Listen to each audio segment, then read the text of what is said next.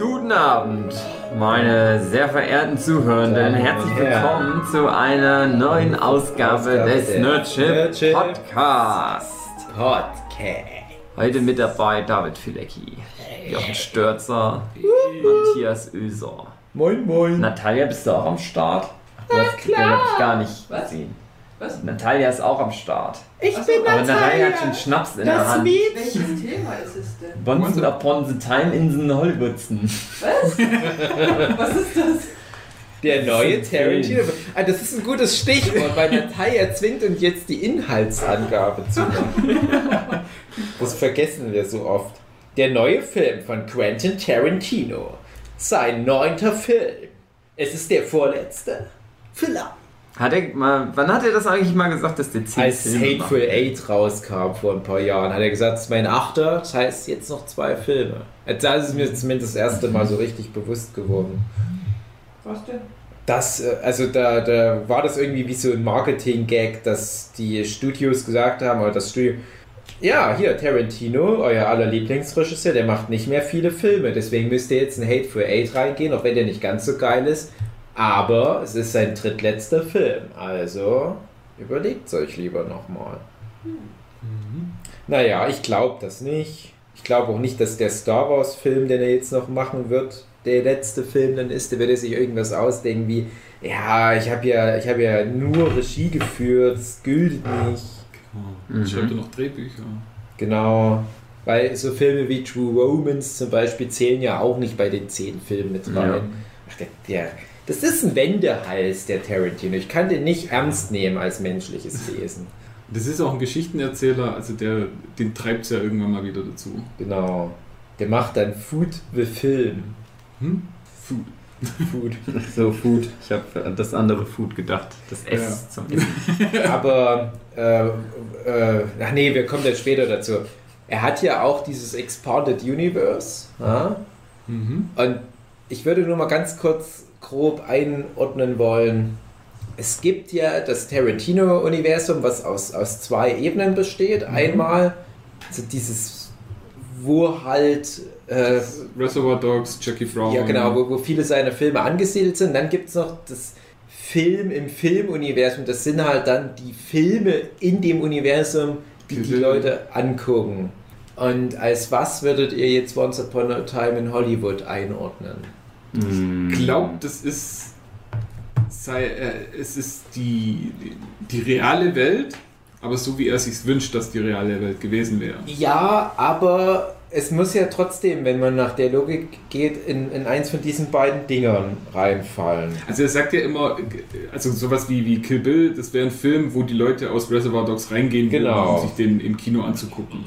Und ich glaube nicht, dass die Leute von Reservoir Dogs in einen Film reingehen würden, der Once Upon a Time in Hollywood Ja, heißt. Und so wäre, wie er ist. genau, deswegen denke ich halt auch, das ist ja dann dasselbe Universum, in dem auch Pulp Fiction passiert ist. Bedeutet das dann, dass in der Welt von Pulp Fiction Leute wie in Vincent Vega äh, halt nicht wirklich Bezug zu den Charles Manson, naja, ähm, nee, Spoiler. Spoiler. Ich glaube, wisst, machst dir. ich hinaus. Ja, ich glaube, du machst dir da zu viele Gedanken, ehrlich gesagt.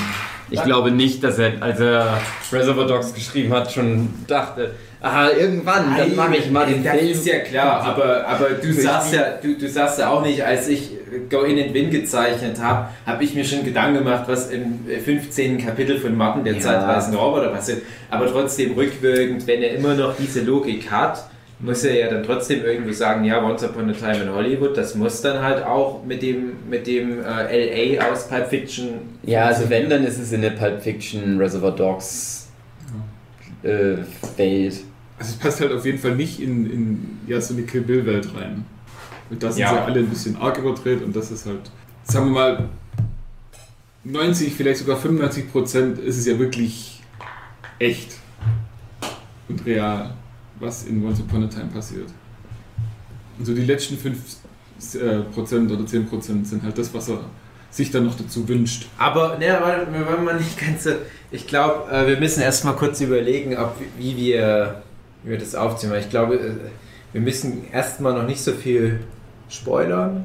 Mhm. Wir können ja vielleicht erstmal grob versuchen, so lange wie es geht, spoilerfrei zu bleiben. Um eine Empfehlung vielleicht dann auch auszusprechen oder eben nicht. Ja, müsst ihr ja dann gucken. Und mal kurz einfach so ein bisschen drauf losschnacken. Und ich sage jetzt schon, es wird ganz schwierig, auch weil wir schon so viel Vorgespräch hatten. Mhm.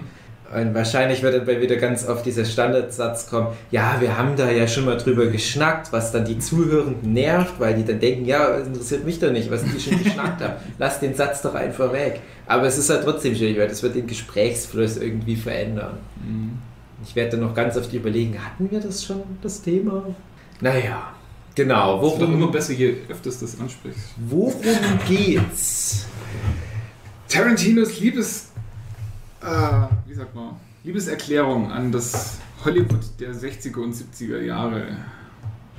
Am Hm. Beispiel eines Schauspielers, der früher mal äh, mit Western erfolgreich war und jetzt so auf dem, wie er meint und wie auch einer seiner größten Fans meint, absterbenden Ast ist, dass er jetzt nur noch die Bösen spielt in letzter Zeit und nicht mehr die Guten wie früher. Und sein äh, Stuntman, Stunt-Double. Die Geschichte von den beiden ist eigentlich die Geschichte von Once Upon a Time in Hollywood. Und nebenbei eben noch die Story von äh, Shannon Tate, aber Die Geld, Kino. genau, die, die, die, die ist halt schwierig, dann ohne. Spoiler über dies, die, den Teil der Story zu reden. Naja, man kann ja zumindest sagen, äh, Tarantino bezieht sich halt auf die Charles Manson-Morde, Mhm. die ja im Jahr 1969 stattgefunden haben und er ordnet seine Geschichte nicht nur zeitlich da ein, weil es ist ja, es ist ja ein globaler Effekt gewesen, was das ausgelöst hat, sondern er ordnet die Geschichte auch geografisch so nah da an, wie es nur geht, indem er halt seine beiden fiktiven Hauptcharaktere zu quasi zu Nachbarn macht von Roman Polanski. Genau. Also wie gesagt, äh, äh, wenn wir das eben auch im Vorgespräch haben, äh, setzt man nicht voraus, dass so viele Leute wissen, wie es mit den Manson-Morden da was zu tun hat. Ähm, also schon allein der, die Hippie-Zeit ist halt das und die Manson-Familie ist halt so eine Hippie-Familie, die auf einer Farm, äh, auf einer Ranch, ehemaligen äh, ähm, ja, Ehemaligen Film-Ranch. Film, Kulissen, Ranch äh, gelebt haben und dann halt eben irgendwann mal dazu übergegangen sind, Leute umzubringen. Und eben gerade, äh, äh, ja, wie gesagt, geht das mit, ohne Spoiler?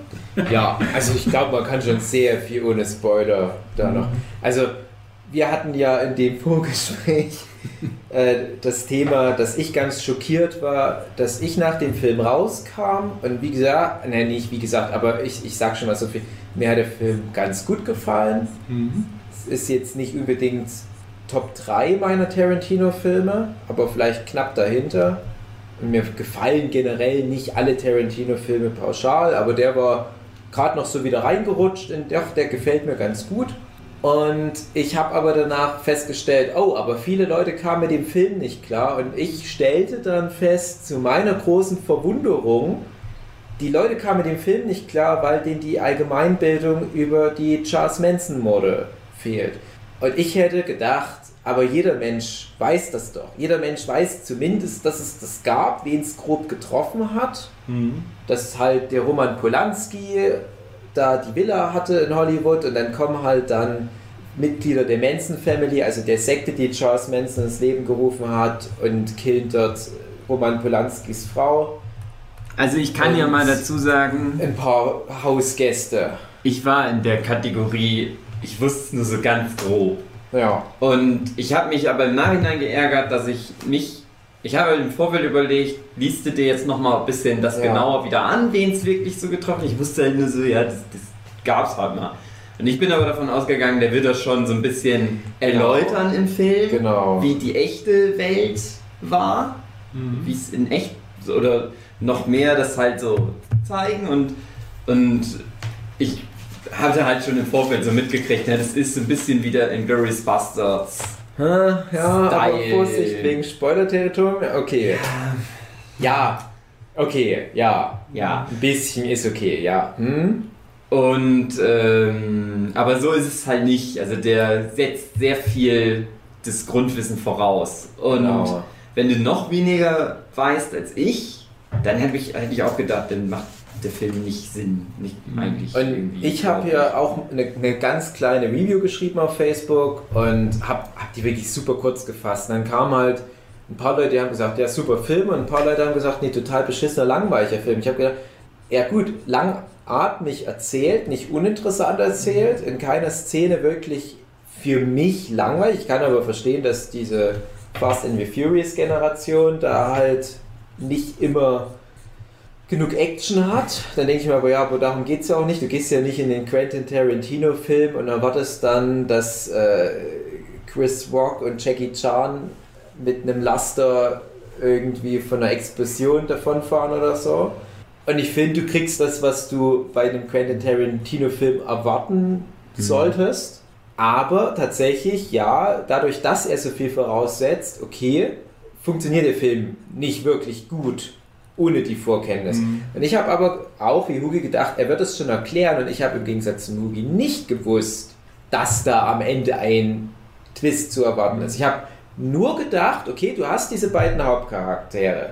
Den Rick Dalton, gespielt von Leonardo DiCaprio, seinen na, eigentlich ehemaligen Stuntman, gespielt von Brad Pitt, die früher mal im, vor allem Western-Genre Erfolge hatten und jetzt abgehalfterte Hollywood-Existenzen sind, die zwar noch Jobs bekommen, aber mh, so der Traum ist fast zu Ende geträumt. Aber die wittern ihre Chance, weil die zufällig neben der Villa von Roman Polanski wohnen. Und ich dachte, oh oh, und das im Jahre 1969, wir wissen, wohin das führt. Erster Punkt, nein, nicht alle wissen, wohin das führt. Und wir kamen aus dem Kino raus und die drei, die mit mir mit waren, wussten eben nicht wirklich viel Bescheid darüber. Das ist schon mal ein großer Punkt, wo mindestens 50% der Szenen nicht mehr wirklich funktionieren, die diese Manson-Nummer aufbauen. Und dann ist ja der Rest des Films ist ja mehr so, wie du sagst, so eine Liebeserklärung an das Hollywood, an das Western-Genre, so das Aufkommen der Italo-Western bzw. Spaghetti-Western, wie sich generell so die Industrie wandelt.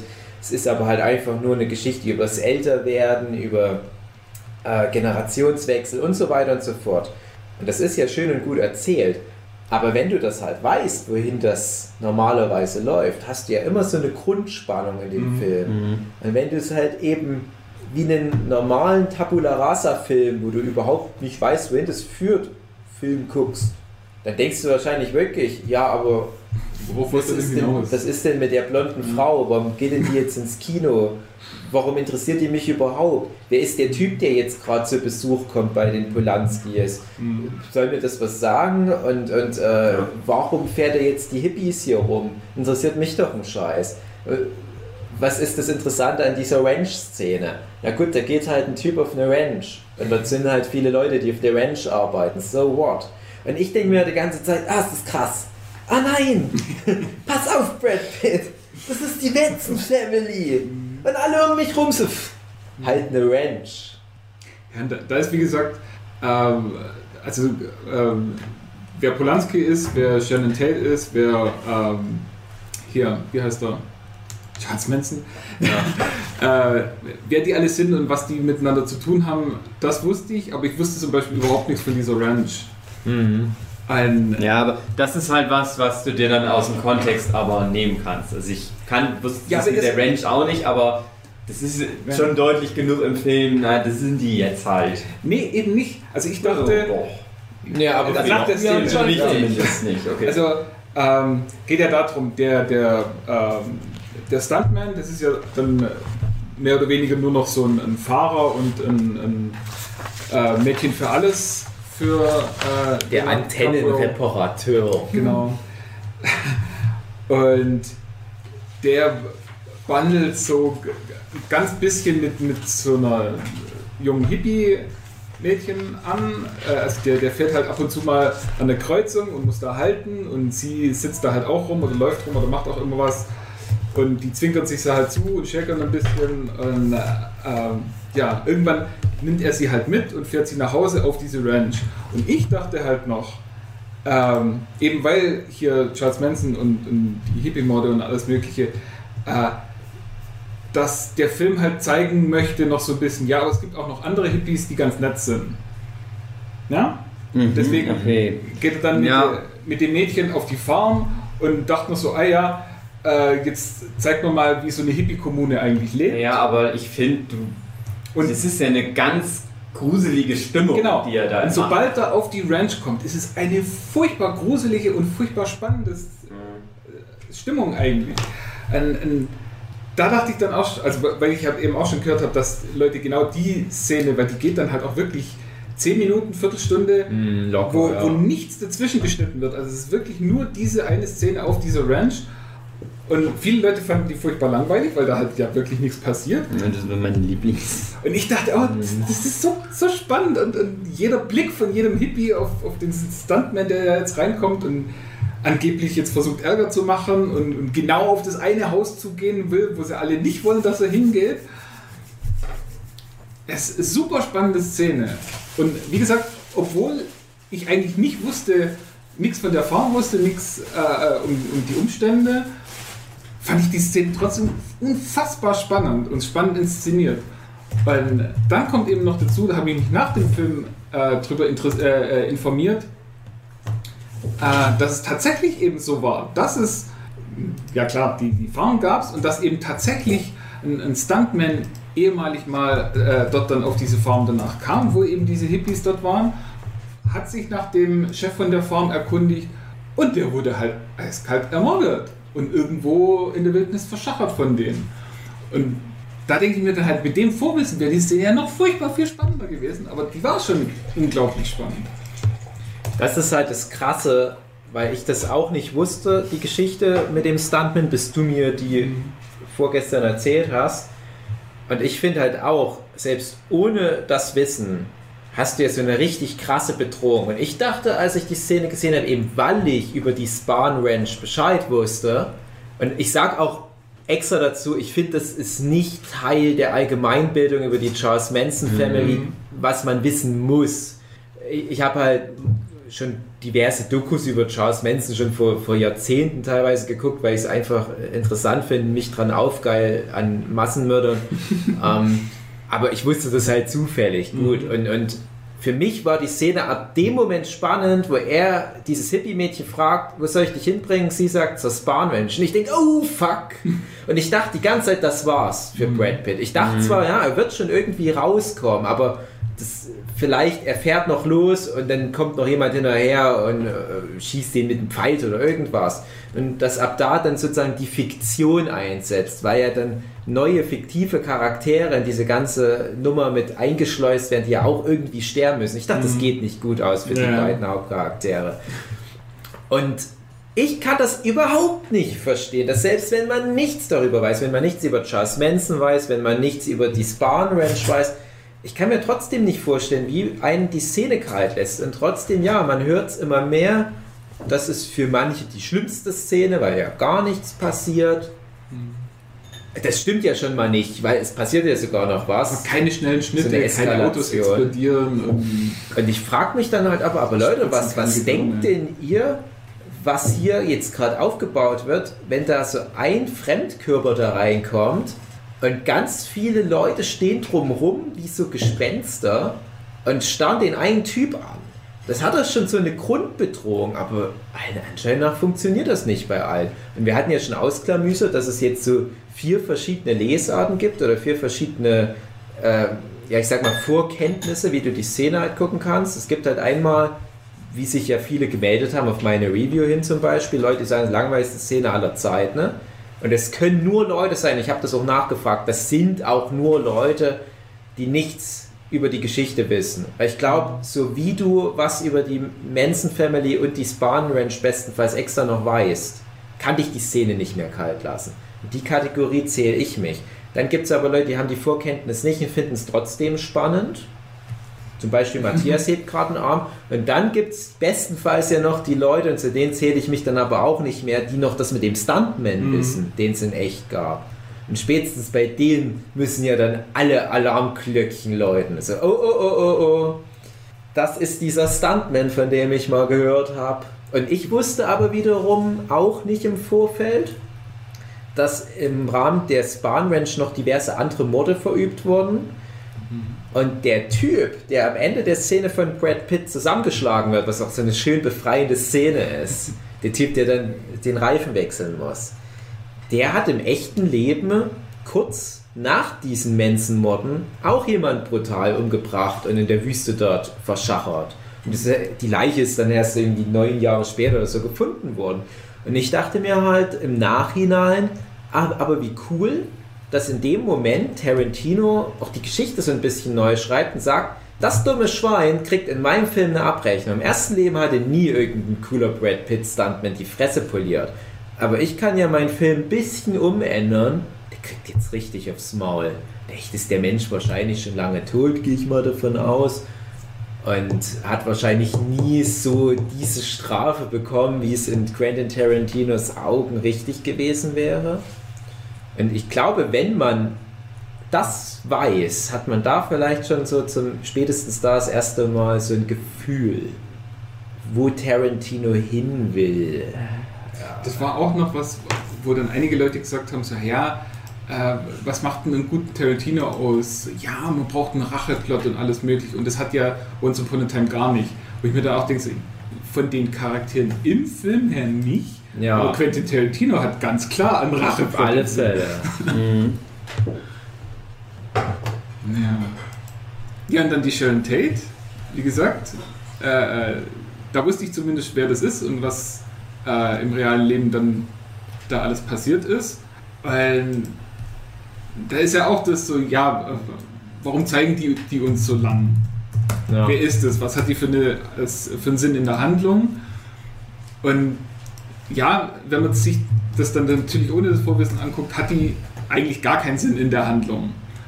Aber die wird einem eben den ganzen Film über so unfassbar sympathisch gemacht. Sie ist so diese äh, kleine Newcomerin, äh, Kamerin, die jetzt irgendwie so ein bisschen äh, ihre ersten Erfolge hat und, und jetzt so, ich weiß nicht, ob das ihr erster Kinofilm war, aber auf jeden Nee, Fall ist es ähm, jetzt mal wieder ein, ein, ein Film im Kino und sie freut sich immer noch wie ein kleines Kind, dass sie ihren Namen auf einem Filmplakat sieht und, und geht dann in das Kino rein und guckt sich den Film mit sich selber an und freut sich einfach nur, dass äh, das Publikum an den Stellen, wo sie halt, äh, ist ja eine ziemlich dusselige Rolle in dem Film, wo sie halt äh, ihre Slapstick-Nummer abzieht und, und genau das haben wollte, dass die Leute dann an den Szenen lachen und dann lachen die Leute und alles ist schön. So. Hat, wie gesagt, im Grunde für den Film nichts zu suchen, außer eben, dass einem diese Person so unfassbar sympathisch gemacht hat. Und wenn man dann eben weiß, was danach passiert, dann ist es eben auch äh, so, so ein unfassbares Foreshadowing. So auf der einen Seite freut man sich für sie, dass sie sich so freuen kann, und auf der anderen Seite weiß man halt aber auch so, ah, das wird alles nicht gut ausgehen. Das wird Und alles ich, so ich glaube, wenn dir das fehlt, und ich dachte ja wirklich, wir hatten ja auch schon jetzt ein Gespräch, wie man Allgemeinbildung definiert, was würde man im Jahr 2019 zum Gesamtallgemeinbildungsschatz dazuzählen? Und äh, wo ich dann ja auch schon meinte, dass ich das schon jetzt gruselig finde, dass viele Leute nichts mehr mit 9-11 anfangen können, wo ich mir denke, ja, aber Leute, was, was wollt ihr denn noch für einen Impact, dass ihr euch irgendwie mal was merkt oder dass ihr euch mit irgendwas beschäftigt? Also wirklich, ich war ganz enttäuscht. Und ja, Sharon Tate ist schon ein bisschen speziell, zum Beispiel jetzt den Namen genau zu wissen. Aber ich dachte, das ist Teil der Allgemeinbildung. Und, und ich finde, das ist doch das Herzstück des Films, dass du weißt, da ist diese arme, schwangere Frau im achten Monat von so ein paar satanistischen Hippies ermordet worden auf brutalste Art und Weise.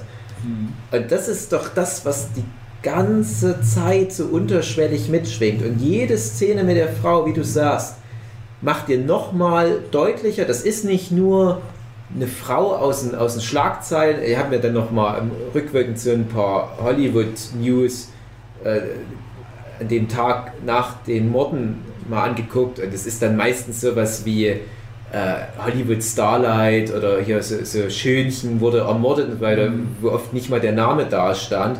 Wo ich mir denke, also es ist teilweise auch so fast schon ein bisschen respektlos, Mhm. wie die die behandelt haben da. Und vielleicht auch, weil sie halt teilweise so dumme Rollen hatte, wie in das, das Rollkommando oder äh, The Wrecking Crew of English. Das ist der Film, den die auch dann im Kino anguckt. Ja, das spielt ja halt die dumme, schüssliche Dänen. Und, ja, und dann wirst du vielleicht doch ein bisschen von den Mädchen so betrachtet und dann bist du tot und ja, dann fängt halt dein Nachruf mit sowas an wie aufstrebendes Hollywood-Püppchen, bla bla bla, aha, Punkt, Punkt, Punkt, brutal ermordet. Und das, du wirst ja der Person nicht gerecht. Das ist ja eine komplexe Person, die da dahinter steht. Das ist ja eine Schauspielerin, die, die ihre Höhen und Tiefen hat und, und sich vielleicht auch mal einsam fühlt und äh, vielleicht auch sich in der neuen Welt von Hollywood noch nicht so zurechtfindet und an der Hand genommen werden will und so weiter.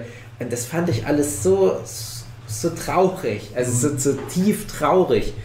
Äh, und, wenn du da die ganze Zeit nur denkst, hm, ja, irgendwie Margot Robbie, die sieht halt wieder schön aus. Ja, mal gucken, wohin es mit der Figur geht. Und wenn du dann am Ende des, ja, hm, gehen- kommen wir dann drauf zu sprechen. Äh, aber wenn dir das fehlt, kann ich mir echt vorstellen, dass der Film relativ wenig Sinn macht, narrativ. Und da ist halt die Frage, wer ist jetzt in der Verantwortung? Ist ein, ein Tarantino ein bisschen auf die Nase gefallen, weil er halt einfach vom durchschnittlichen Zuschauer zu viel Allgemeinbildung erwartet? Ich glaube, das ist ihm aber auch die- scheißegal, Sind ob die, die Leute. Zuschauer wirklich Ja. einfach nur zu dumm? Teilweise. Also zu einem großen Teil leider. Also was Also heißt zu dumm? sein? Zu dumm Ich sag mal so, Quentin Tarantino, der ist erfolgreicher, als es sein dürfte. Eigentlich. Weil er eigentlich zu schlau ja. ist für, das, für die Größe des Publikums, die der ins Kino holt. Und ähm, wie gesagt, also ich finde, der Film funktioniert, wenn du auch so die ganzen Details nicht weißt. Wenn du weißt. Ja, Ja. doch. Ich hatte, wie gesagt, ich, für mich hat es ja funktioniert. Aber, aber Ich wusste halt- doch wenigstens, dass die, oder? Was mit ihr passieren wird. Ähm, den Namen der Schauspielerin kannte Ja, ich auch nicht. Ich hab, nee. wie gesagt, ich wusste halt, wer Charles Manson ist. Und ich wusste halt, dass die halt Leute umgebracht haben. Und das reichte mir als Information für jede Figur zu sagen, jede Figur ist sozusagen in Danger. Mit jeder Figur könnte aber du wusstest jetzt nicht explizit, dass die Figur, die Margot Robbie spielt, eine der war, die Genau. definitiv da gestorben ist. Ja, okay, ja. Hm. Ähm, und das, da reicht das als Information. Und ich glaube halt, dass Quentin Tarantino, dem ist das halt scheißegal. Der sagt einfach, ne, entweder ihr kennt das, worüber ich hier jetzt einen Film mache, oder ihr kennt das halt nicht. Mhm. Ja, aber ich weiß halt, also ja, äh, es stimmt, einem Quentin Tarantino geht das halt sonst wo vorbei, was Kritiker zu seinen Filmen sagen, was die Rezip Rezipienten vielleicht für Probleme damit haben, eben weil er, glaube ich, sich für alle Ewigkeiten einen Stand schon geschaffen hat in Hollywood, der ihn über alle Zweifel erhaben macht. Und ich finde auch nicht, dass er bisher einen Film gemacht hat, der ihm irgendwie so M. Night Shyamalan-mäßig schon mal das Rückgrat gebrochen hätte. Dass er sich da irgendwie so Redemption-mäßig jetzt da wieder was beweisen müsste.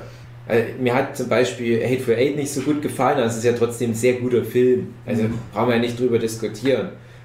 Äh, aber trotzdem denke ich mir, ja, vielleicht hat er sich ein bisschen verhoben, was die Referenzen anbelangt, aber wie gesagt, ich war ja selbst überrascht, dass er sich verhoben hat, weil ich dachte, na klar, reißt er damit offene Türen ein, weil jeder Charles Manson kennt, jeder kennt so grob, was da, die, die Geschehnisse, was da passiert ist und dadurch ist es, ich habe es halt so gesehen wie, ja, keine Ahnung, nicht ganz das Level von Titanic, wo ich aber auch dachte, ja, jeder weiß doch, dass die Titanic an Eisberg gefahren ist. Und ich dachte, ja, aber jeder weiß doch, dass da diese Manson-Morde mal stattgefunden haben. Aber na, eben nicht. Ich denke halt, in, in Hollywood selber wusste jeder, um was es da ging. Ja. Und ist halt wirklich die Frage, äh, woher jetzt tatsächlich diese Negativstimmen kommen. Und ja, klar, wenn die sich nicht mit der Materie so beschäftigt haben, ist die Frage, ob man verlangen kann, dass das jeder weiß. Das wahrscheinlich nicht, aber ähm, dann ist es würde es eigentlich zum guten Ton gehören, dass man dann, äh, wenn man so einen Film anguckt und merkt, so, Mhm. oh, da wird jetzt Zeugs behandelt, von dem ich nichts wusste, dann gucke ich doch mal, wie das war. Ja. Und das haben anscheinend dann halt auch viele Leute nicht gemacht. Und einfach bloß gesagt, so, ah nee, war langweilig, blöd. Warum macht man da überhaupt einen Film? Ja, Quentin Tarantino gibt halt den Leuten Hausaufgaben und da kann ich ja Mhm. nochmal anführen, weil Matthias war da halt auch mit dabei. Also Matthias hat, glaube ich, bei beiden Filmen, die ich jetzt gerade aufführe, äh, so seine eigenen Erfahrungen gemacht. Weil einmal, Matthias, du hattest ja auch nicht ganz so diese minutiöse Charles Manson Vorkenntnis. Nee, also fast gar nicht. Und- ich wusste halt, dass es die, die Sekte gab, dass die gemordet haben, aber ich hätte zum Beispiel nicht gewusst, dass die den Regisseur und die Schauspielerin ähm, abgemurkst haben oder was. Nicht den Regisseur, aber ja, die, die Frau vom Regisseur. Ja, also da, dass es den Zusammenhang gab oder dass die auf irgendeiner Ranch unterwegs waren. Mhm. Ähm, das waren alles so Sachen, die ich nicht wusste. Ähm, von daher, Und wir, ich habe es auch schon mal in dem Horrorfilm-Podcast erzählt, wir waren ja damals auch zusammen bei Get Out.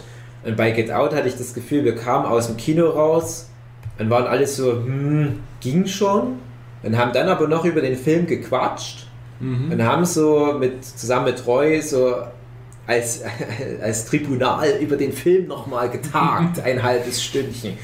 Und haben dann aber mit unseren gemeinsamen, ich sage jetzt mal, Interpretation des Films, die wir alle so reingeworfen haben nochmal in die Interpretationsschüssel, haben wir uns da was raus geschlussfolgert, wo wir dann auf einmal viel mehr Spaß an dem Film rückwirkend hatten. Wir haben gedacht, ah, eigentlich ein cooler Film. Ja, aber du brauchtest halt nochmal diese Zeit der Nachbesprechung. Und ich finde sowas sehr gut an dem Film. Also ich liebe das. Es ist natürlich noch besser, wenn dir der Film schon so super gut gefällt. Dann quatschen wir nochmal drüber. Dann gefällt er dir noch besser. Aber bei, bei Get Out hatte ich halt dann das Gefühl, ja, aber das ist halt nun mal so die Lesart, die da der Regisseur von uns abverlangt. Das ist auch schön und gut, weil äh, nicht jeder Film ist ja für die, für die breite Masse gedacht und nicht jeder Film ist für geistig Zurückgebliebene. Also, also mit mein, äh, ja, ihr wisst, was ich meine. Also mit geistig zurückgeblieben meine ich eher so den, den Mainstream-Kinozuschauer. Also Leute, die einfach nur noch in, ins Kino gehen, um sich berieseln zu lassen.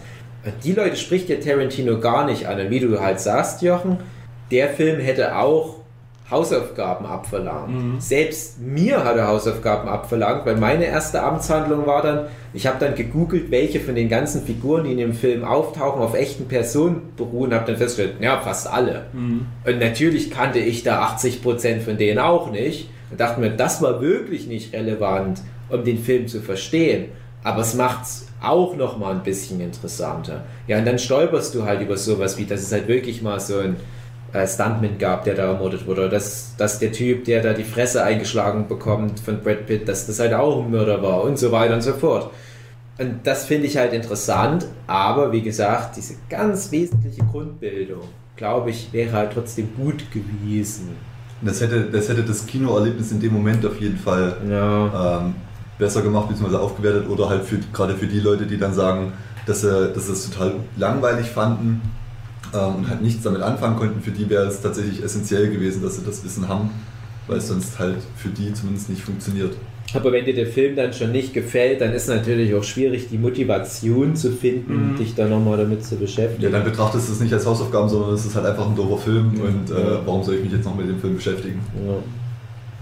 Ja. Ja, deswegen ist der doofe Spruch, es gibt nur eine Chance für den ersten Eindruck.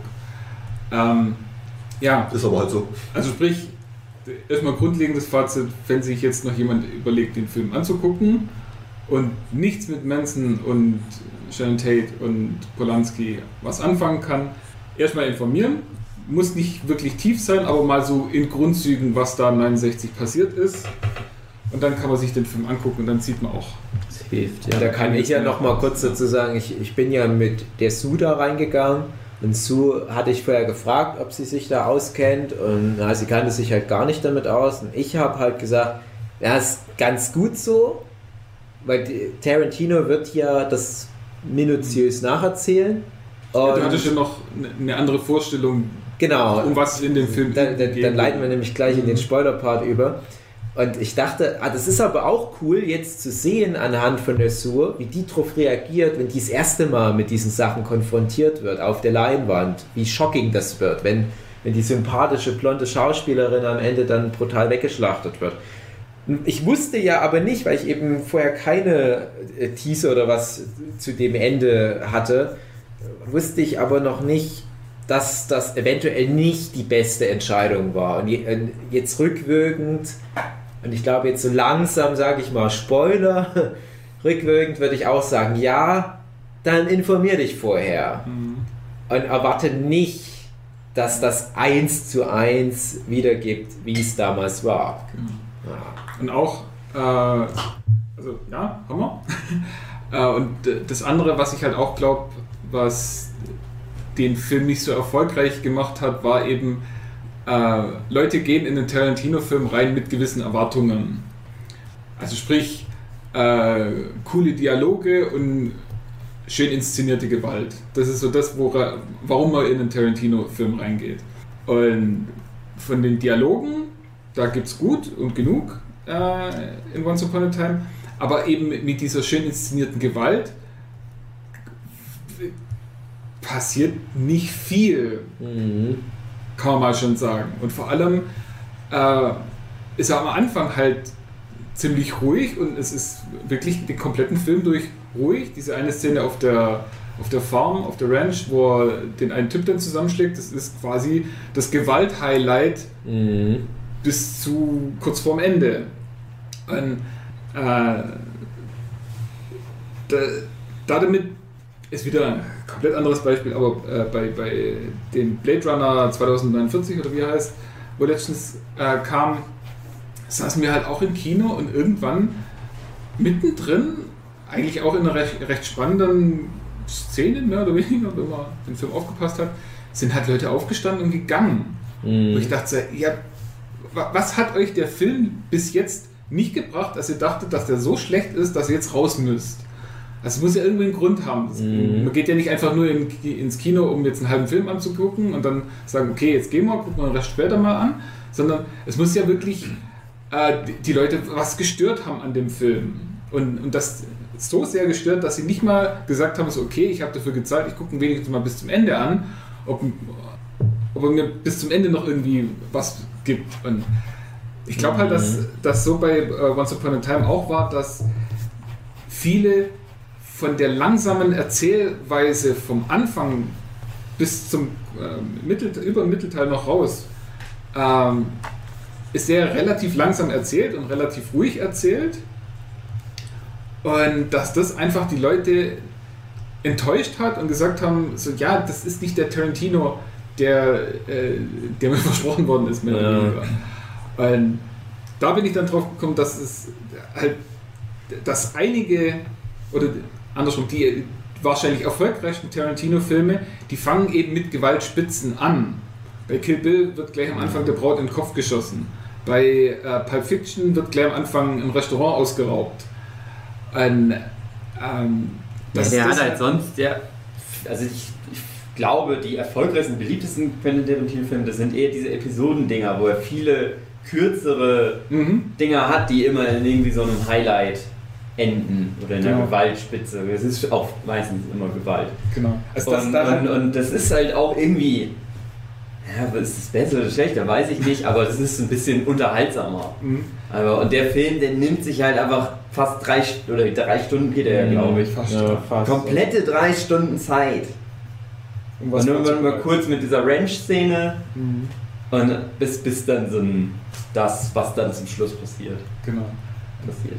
Eben das ist es, also wenn du halt in den Film reingehst und gleich am Anfang, wir, wir waren jetzt auch äh, am Montag, kam ja nochmal Leon der Profi im Kino, fängt auch damit an, dass er gleich am Anfang äh, da fünf, zehn Leute abballert und, und ja, eben auch äh, genau das bringt, was man eigentlich in so einem Film auch ähm, sehen möchte. Und gleich am Anfang so dieses Anfüttern und ja, guck mal, darauf lasst ihr euch in dem Film ein. Das wird, ist ja so, so quasi ein bisschen, die, die, die erste Viertelstunde oder so von dem Film ist ja meistens so ein Versprechen, darum geht es im Rest der, vom Film. Also bei eigentlich jeder Geschichte wird ja am Anfang äh, aufgezeigt, so das ist die Situation, äh, in der Welt bewegen wir uns jetzt. Und äh, wenn man da halt den Anfang von Once Upon a Time anguckt, kann man schon in den Modus verfallen, dass man sagt, so, ah ja, das ist jetzt aber alles ziemlich seicht und ziemlich ruhig und, und es passiert nichts. Und ja, hm, da jetzt drei Stunden Film angucken, habe ich eigentlich keinen Bock drauf. Und dann kann es sein, dass man vielleicht irgendwie eine negative Stimmung verfällt und dann kriegt man, äh, hat man eben, weil man äh, die, die, die Geschichte nicht kennt, hat man dann, fehlt einem dann die Spannungsmomente und dann denkt man so, ja, und am Schluss geht er dann noch so aus, wie er ausgeht, so, hm, weiß nicht, ob das ein Film für mich war. Ja. Ich glaube, dass das auch einen, einen großen Teil damit Ja. reinspielt. Ich finde, es ist auch legitim, dass man den dann nicht mochte. Deswegen. Also, der ist ist halt sehr, der nimmt sich halt die Zeit. Das kannst du mögen, aber das kannst du auch nicht mögen. Also, Ja, der ist halt auch für, für Cineasten. ne? Ja, das ist genau. halt so ein Film, äh, der sich komplett allen aktuellen Strömungen Genau. verwehrt, der halt sagt, äh, guck mal, ich habe ja übel viel, übelst viel Geld in die Ausstattung investiert. Und es ist jetzt nicht wie bei, bei so einem Harry Potter Film, wo da irgendwie 20 Leute drei Jahre lang an dem Set basteln, irgendwie so ein Süßigkeitenladen in der Winkelgasse und dann schwenkt er einmal fix die Kamera drüber und tschüss und Tarantino sagt, ey, guck mal, wie viel Mühe die sich gegeben haben. Ich setze jetzt mal meine Figuren da eine halbe Stunde rein und die haben dann Dialog. Und das finde ich irgendwie aber auch ganz cool, weil Ja. genau darum geht es ja. Der feiert ja seine Leute ab. Was, was er ja auch äh, auf ganz vielen Ebenen zeigt, indem da halt mal als irgendwie so ein äh, Nebencharakter einer von seinen Homies mal auftaucht, dass du dann auf einmal so einen, so einen Schauspieler hast, wo du denkst, ah, ich wusste gar nicht, dass der hier mitspielt. Ja, klar, ist aus Tarantinos Freundeskreis. Ich habe dann auch gemerkt, dass da viele Cameos von irgendwelchen Leuten, die wirklich damals in Western-Serien mitgespielt haben, dabei waren. Original Stuntman Mike. Genau. Und da hast du ja dann auch natürlich die Leute hinter den Kulissen und äh, die ganzen Straßenzüge, das war ja auch so ein Thema im Vorfeld. Das ist das Mhm. Einzige, was ich im Vorfeld über Ja. den Film gehört habe, die Straßenzüge, die der nachgebaut hat. Ja, dann lässt er aber auch alle zehn Minuten seine Leute quer durch Hollywood fahren. Ne? Ich de denke mir dann auch, okay, äh, einfacher gestrickte Leute, die jetzt eine schnelle Instant-Unterhaltung wollen, die nervt das doch garantiert, weil die nämlich nicht verstehen, was da für eine Arbeit dahinter steckt. Das ist wie auch das Thema, was wir bei Stranger Things Staffel 3 angeteased haben mit der Mall. Mhm. Was für ein Aufwand in, in diesem Setting der Mall drin steckt. Natürlich musst du das ausreizen. Und natürlich ist es eine gute Wahl, dann dein Finale in dieser Mall stattfinden zu lassen. Ja, in Tarantino ist halt ein Mann für lange Szenen ne? und dann kombiniert er das halt auch so.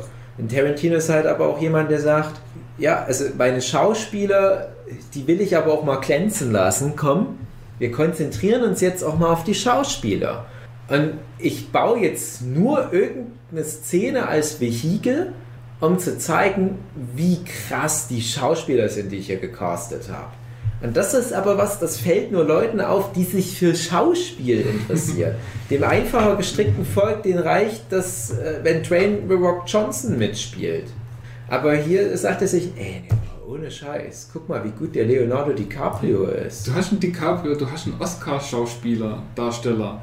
Und ja, dem gibt er dann halt eben die Szene im Trailer, also in, in seinem Wohnwagen. Und dem Mhm. gibt er dann die Szene Ja. danach mit dem kleinen Kind, die einfach, ja, so geil sind, Ja, wo ihn DiCaprio auch zeigen kann, ja, der hat den Oscar tatsächlich verdient und nicht dafür, dass er ja, drei Stunden lang dass er durch Büffelleber gegessen hat. ja, aber dann hat ja Quentin Tarantino auch geschafft, was er schaffen will, weil der wollte halt einen Film für solche Leute wie Ja. uns, sag ich jetzt mal, machen, die sowas wertschätzen können. Nicht für die Fast and Furious Angucker. Obwohl sich das ja auch nicht ausschließen muss. Ne? Nee, das stimmt. Jetzt, ich habe nämlich den letzten Fast geguckt. Aber der hat mich auch nicht abgeholt. Gerade weil der hätte. War halt nicht so gut. Ja, ich denke auch, Tarantino, Film.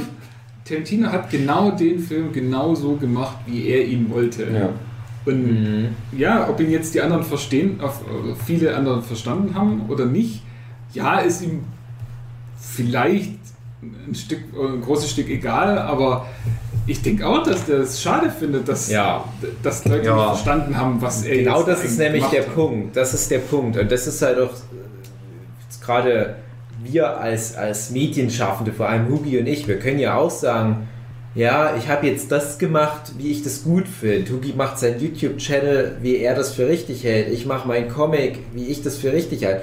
Aber trotzdem kannst du nicht ausschalten, dass du dann siehst, oh, geringe Verkaufszahlen, oh, wenig Views auf dein Video. Und bei Once Upon a Time in Hollywood, es ist ja auch so, der, der lief ja verhältnismäßig erfolgreich für das, was er ist, nämlich im Prinzip so ein Arthouse-Film, der nicht so viel gekostet hat. Und äh, Tarantino-Filme finanzieren sich ja auch teilweise so, dass die Schauspieler kein Geld dafür nehmen, dass sie da mitspielen, oder nur so symbolisch mal ein paar tausend Dollar. Also jetzt könntest du natürlich kein Leonardo DiCaprio und Brad Pitt in den Hauptrollen casten. Ne? Äh, aber bei Tarantino wäre ja jeder Mitspieler. Margaret Robbie, die wahrscheinlich auch aktuell andere Zahlen kennt, aber dann halt sagt, nee, ey, äh, erzähle ich dann noch was dazu, scheiß drauf.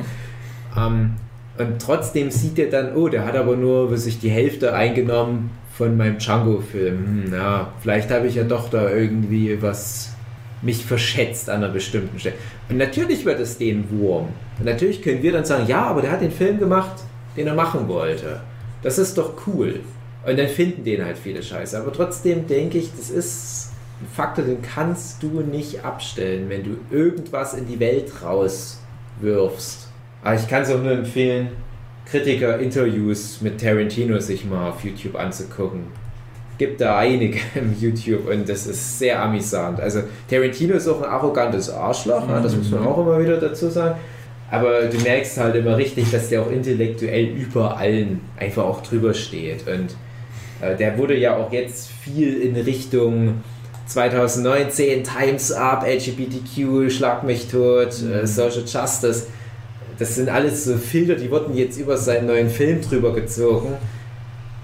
Als wäre in Quentin Tarantino jemand, den du jetzt an den Karren pissen müsstest, weil er sich nicht genug bemüht hat, Frauen in den letzten Genau. 10, 20 Jahren gute Rollen zu geben oder was. Und da kommen dann halt Leute und sagen, ja, aber hey, hier, äh, die Rolle von Margot Robbie hast du ja im Prinzip verkackt. Und ich dachte, ey Leute, guckt euch den Film erstmal an, bevor ihr euch irgendwelche wütenden Feminazi-Twitter-Sachen da durchlest. Oder äh, auch so ein Punkt, ich springe jetzt ein bisschen ganz kurz, äh, die Endszene, wo ja dann doch auch ein paar Frauen was abbekommen, Mhm.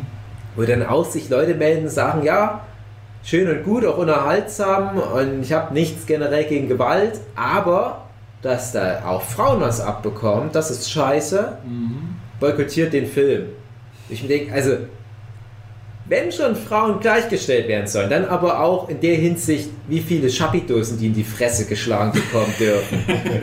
Und die haben es verdient, die mussten ihre Fresse eingeschlagen bekommen. Mhm. Das ist geschlechtsneutral, diese Entscheidung gewesen. Ist halt nur mal so, dass da im Jahr 1969 fucking drei Frauen mit beteiligt waren. Dann müsste es jetzt auch rückwirkend ausbaden. Wenn Hitler eine Frau gewesen wäre, dürfte man da jetzt nicht schlecht über Hitler reden. Ah. Es sind teilweise die völlig falschen Themen, die da wieder angesprochen werden. Da kann ich mir Ja. schon gut vorstellen, dass dann Quentin Tarantino auch die Schnauze extrem voll hat. Wenn er dann so konfrontiert wird damit, wie dumm das Publikum ist. Selbst die Kritiker, die Mhm. sich für super schlau halten, wie dumm die alle sind. Mir tut Quentin Tarantino in der Hinsicht auch super leid. Ja, das ist halt auch das, äh, weil er dann auch immer wieder natürlich an Kritiker mit einer Agenda gerät, die eben ihm irgendwas unterstellen wollen und die, Ja. die nicht mal ge- irgendwas vermutlich gegen ihn haben oder gegen den Film per se, sondern die einfach sagen so, ah, ich habe hier meine Agenda, was könnte ich jetzt in einem aktuell viel besprochenen Film rausziehen, was, was ich für meine Agenda nutzen kann. Mhm. Und dann kann man sich immer gern an sowas aufregen, wo man dann auch wirklich denkt, nee, die, ihr habt echt den Sinn von dem Film komplett. Ja, das ist sowas am Ziel vorbei. Wenn du eine, eine gute Agenda eigentlich hast, aber du ruinierst die Ja. dadurch, dass du so dumm bist und Ja. den falschen Leuten kann Karren pissen willst. Ja. Nur um deine Agenda oder dich selber so hoch zu pushen. Ja. Ja, das ist oft in der letzten Zeit. Ja, und jeder, der den Film dann doch irgendwie gut findet, der findet dann auch automatisch generell pauschal Gewalt gegen Frauen gut. Das ist Ja. halt so eine Aussage, die dann gerne mal rausgezogen wird. Ähm, naja, nee, auf so einen Scheiß lasse ich mich nicht mehr ein. Einfach, einfach nicht mehr dann mit solchen Leuten weiter diskutieren. Gewalt gegen Frauen. Genau, Gewalt gegen Frauen, der Podcast. Pro und Contra. Pro ist cool. Die sind nicht so stark, die können sich nicht so gut wehren. Kontra, man braucht einen Grund. Genau. Was rechtfertigt. Stimmt. Bei Männern brauchst du keinen Grund. Männer Genau. sind eben alle scheiße. Die kannst du alle tot messern. Bei Frauen musst du schon das etablieren, dass die auch böse sind. Ansonsten ist es gemein. Ja, das wird in das Todmesser immer muss was reininterpretiert. Wie sind eigentlich Frauen Es ist selbst Frauen? nicht okay, wenn du Äh, zeigen puh, willst, wie böse der Mann ist, dass du dann eine Frau als das Opfer darstellst. Das ist auch nicht okay. Ja, weil dann die, äh, die Frau das Opfer ist. Genau. Also, ich hab mal, ich mal hau jetzt einen Hot Take raus. Pass mal auf. Pass mal auf. Ich finde, du kannst ähm, ihm nicht ankreiden, dass er halt einfach sagt, ja, ihr müsst jetzt Grundvoraussetzungen, so ein bisschen Wissen hier mitbringen. Das finde ich, das ist halt so, das kannst du so sehen oder kannst du so sehen.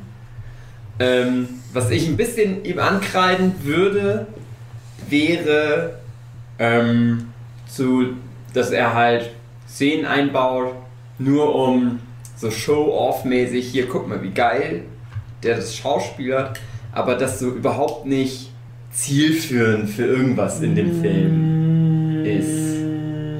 Außer halt, wenn du dann rangehst an mit, das ist so Liebeserklärung für Film generell, weil es halt cool ist, es ist gut geschauspielert, das musst du halt dann so respektieren, aber ja, trägt es eine Story bei, okay, das trägt der Story bei, dass halt der, der, wie heißt die Figur im Film? Rick Dalton. Dass der halt, der hat halt so seinen Story Arc. So, dafür ist es schon Aber der Story. Arc ist ja auch der Arc vom Film. Ich dachte am Anfang, Ja. der Charles Manson-Kram ist der Arc vom Film, aber das ist ja eigentlich nur der B-Plot und es ist ja schon der Rick Dalton-Arc. Aber ich sag mal so, es ist okay, aber es ist schon sehr lang und es ist halt so ein bisschen schon so sehr komisch, so ein Schauspieler im Film, Schauspieler macht Sch Schauspiel, Schauspiel. Ja, aber es ist ja eine Geschichte über Das ist, so ganz, Schauspieler. das ist so was, wo ich dann sage, das ist, das, ich finde es okay. Ich denke mir aber auch gleichzeitig so, das muss ich nicht so krass haben. Ich finde, da übertreibt er dann so ein bisschen. Jetzt hau ich aber mal zwei Punkte raus. Einmal, ich habe nach dem Film auch gedacht, beziehungsweise kurz vorm Ende dachte ich noch, ah, da waren jetzt aber viele Szenen, die sich sehr gezogen haben. Brad Pitt füttert seinen Hund, Leonardo DiCaprio spricht mit irgendeinem so Kind am Set, Leonardo DiCaprio versucht, seinem Kumpel eine Rolle als Stuntman zu verschaffen, aber da ist mal was vorgefallen. Brad Pitt repariert eine Antenne. Ich habe ganz, bei ganz vielen Szenen gedacht, das ist wirklich nur jetzt so fürs Portfolio der Kumpels von Quentin Tarantino, dass die halt, oh, Geister. dass, dass die halt ein paar coole neue Szenen da mit in ihren Demo-Tapes unterbringen können. So, und nur hast du aber das Ende des Films, was dann die Szene rückwirkend betrachtet, ja nochmal ein anderes Licht rückt. Und ich habe dann für mich nochmal ein paar Szenen, die ich am Anfang noch hinterfragte, ob ihrer Sinnhaftigkeit im narrativen Kontext, habe ich nochmal überprüft, ob die im großen Ganzen, wo das am Ende hinläuft. Ich mache das auch gerade ich schüttel so Ja. zustimmend mit dem Und Kopf. ich habe dann nämlich auch gemerkt, alle, die mir einfielen, hatten dann doch eine Relevanz. Jetzt kann man natürlich sagen, ja, aber sie waren trotzdem zu lang. Ja, also du bist dann halt vielleicht trotzdem unterhalten in dieser 20 Minuten Dialogszene. Aber ich fand halt trotzdem, dass das alles relevant war und der Rick Dalton Arc ist ja, Ja. der hatte mal seine Zeit Wenn und hatte dir halt so- beruflichen großen Erfolg. Wenn du dir jetzt so überlegst, der kommt dann da jetzt hin und ist alles gut ausgegangen und jetzt spinnst du so weiter. Ja. Er hat jetzt die Connections gemacht und hat auch festgestellt, er ist doch super krasser Schauspieler und so. Denn Ja. spinnst du das weiter und wenn du dann wieder rückblickend überlegst, was ist im Film passiert, und dann macht es wieder Ja. Sinn. Und dann hängt ja die Rolle von äh, Brad Pitt ja auch wieder direkt an ihm dran. Und du hast ja wirklich relativ kurz vor Ende des Films so einen Moment, wo die beiden Charaktere für sich eingestehen, na, wir kennen das ja als erfolglose Comiczeichner.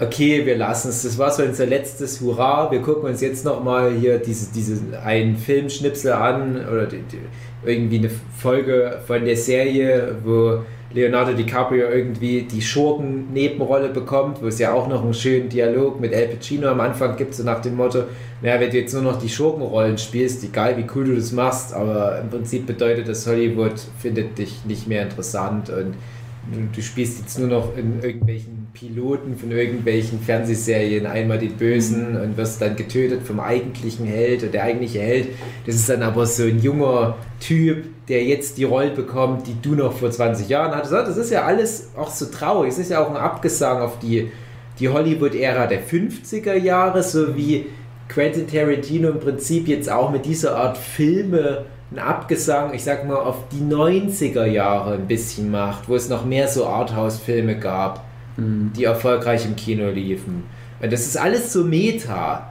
Das musst du ja bei Quentin Tarantino eh mitnehmen. Ja. Jetzt kommt aber noch der andere Punkt, wo es super krass Meta wird, nämlich was war Charles Manson? Charles Manson war ein erfolgloser Künstler, ein erfolgloser Musiker, dessen Misserfolg sich da reinsteigerte, dass er eine Sekte gegründet hat, die in seinem Namen einfach mal erfolgreiche Menschen ermordet hat. Jetzt ist es vielleicht ein bisschen hochgegriffen zu sagen, ja, der geht genau denselben Weg, wenn er als erfolgloser Mensch weitermacht. Das wäre nicht passiert.